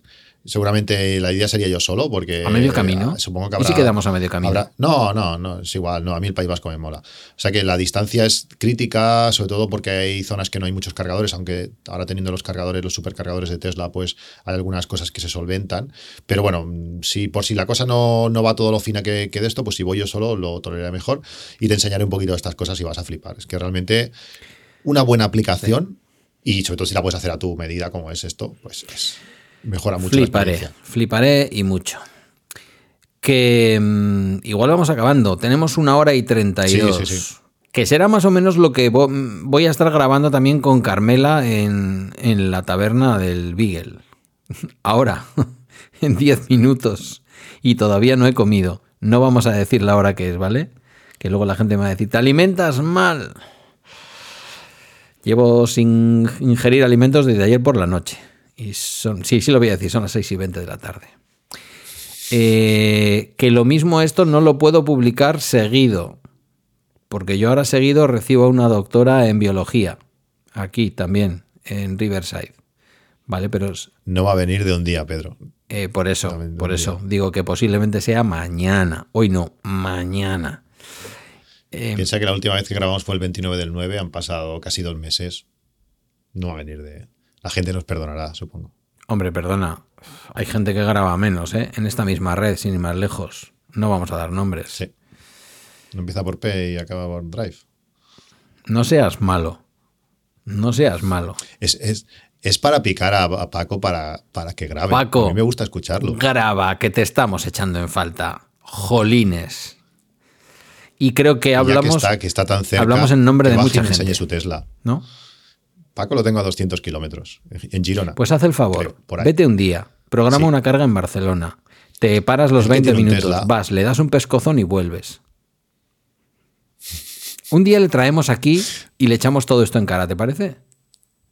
Sí, cuando quieras. Venga, va. También me gustaría traer al de, al de Thunder, ¿eh? que, que están haciendo cosas muy chulas los de Thunder y no tengo ninguno que me vaya bien, porque por la zona de Aragón y Cataluña es que cada mes o mes y medio te mandan uno nuevo que han abierto y ya están abriendo de 350.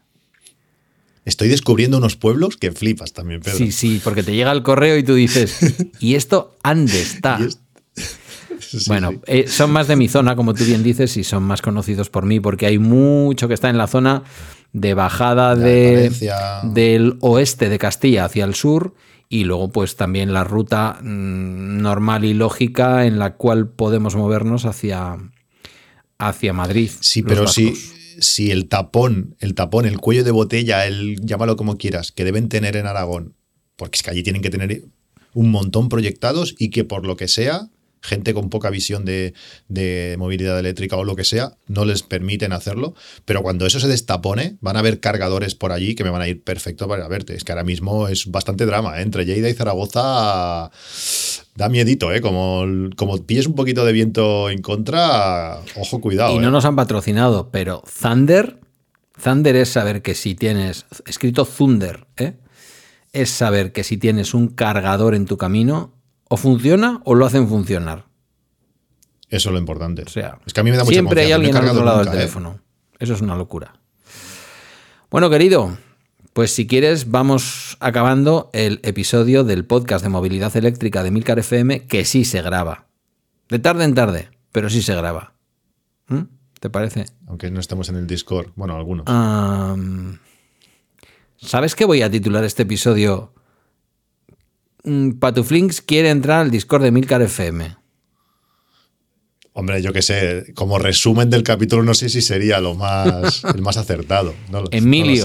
No lo, veo, ¿eh? Emilio. no ha llegado aquí. Mm, Patuflinks quiere entrar en el Discord. No, no, no, no, no. Hombre, ¿cómo que no? Es necesario. Eres un podcaster de la red. Ah, eso ya no lo sé. estás, estás, en la, estás en la web. ¿Tú has visto la web chula que tenemos? Emilcar.fm barra mi, donde están todas las notas del programa. Entonces, sí, ahora que lo dices, igual estás ahí con foto y todo. Hombre, claro. Ah, sí, sí, sí. ¿Cómo? Sí, sí, sí. Sí, eh, Además, conociéndole a Emilio lo mucho que te quiere, seguro que le ha dado Photoshop y todo. No, y yo, ¿eh? ¿Seguro? Fijo. No creo, ¿eh? Yo parece que no. ¿Que no qué? Tanto no hemos llegado. ¿Que no le ha hecho Photoshop? No, no, esta es, esta es mi foto de, Twitter y, el, y, la descripción también. pues, pues tú guapo normal lo, habitual. ese, la foto esa que. Esa foto, a las cuatro horas, pillé un gripazo del copón. La última vez que he estado de baja, en 2018. Pues tengo yo la garganta que no sé si estamos debutando con el primer COVID de mi vida. Fíjate lo que te digo. Así, así vamos. Bueno, no sé, es que he estado hablando toda la mañana. O sea, he empezado a hablar a las 9 de la mañana y he acabado, he acabado de hablar a las 3 de la tarde. Con una alumna en prácticas a mi izquierda, que estaba en las entrevistas conmigo, y a la que yo le iba contando cosas entre entrevista y entrevista y que pase el siguiente. Y he venido, he llegado, me he tomado un zumo de manzana y me he puesto a hablar contigo hora y media. Bueno, dos horas si tenemos en cuenta la fase social. Y ahora voy a parar cinco minutos, me voy a tomar otro zumo de manzana Más que nada para que no me baje el azúcar y me pongo con Carmela. Suficiente. Bueno, querido, no, no, suficiente no, porque a las 8 he quedado con Guillermo para irnos con el, con el Seat León a un polígo, polínogo, que diría el otro, a un polínogo, a que el muchacho cambie marchas y le vaya cogiendo el tranquillo, que creo que mañana tiene el teórico y enseguida empezará con las clases prácticas. No las de su padre, Pero- sino las de la autoescuela. Ahora que no nos escucha, eso se puede hacer. No, claro que Eso- no. Pero estamos en un polígono pero fuera no sé, de horas. El País o sea, Vasco, el País Vasco, yo qué sé, igual. por allí no pasa nadie. Es como ir a, en- es como ir a un aeropuerto de esos que hacían. Ahora ya tiene algunos algo de uso, pero a Castellón o al aeropuerto ese de Ciudad Real. Al aeropuerto de Madrid Sur, que llamaron al aeropuerto de Ciudad Real. Hay que ser optimista, ¿eh? Bueno, en fin. Bueno, el de, el de Reus es Barcelona Costa Dorada, a 120 kilómetros. Bueno, pero bien, pero Barcelona es un. Bueno, sí, claro, Madrid también. Iba a decir Barcelona es un pedazo de ciudad. Uf, se me van a enfadar los, los madrileños. Que, mm, que hasta la próxima. Di algo, venga. Un placer. ¿Cómo- cómo un placer, titulamos esto? siempre, Pedro. Ah, no sé, como tú quieras. como Seguro que sabrás sintetizarlo. Sí. Pero en la parte del Discord no lo veo, ¿eh? No, como título no lo veo. En fin, el señor que todo lo medía. Yo, yo creo que va a ir por ahí. En fin, cuídate. Y las cosas que me guardo. Ya, y lo que te guardas, lo que tú sabes. Que lo publicarás un día en un libro, seguramente. No creo, no Ya no. creo. Yo creo que ya con mi libro ya tuve suficiente. Que luego encima cambiaron atajos los cabritos. En fin. Cuídate mucho, compañero. Bueno, pues nada. Igualmente. Y a Pedro. vosotros y a vosotras, querida audiencia, pues lo de siempre. Pues eh, a ver cuándo grabamos el próximo episodio, pero aquí tenéis una hora y cuarenta minutazos. No os quejéis. Gracias por la escucha. Pedro Sois haciendo- muy generosos. Pedro haciendo ayuno muy intermitente. Muy. Agur. Luego.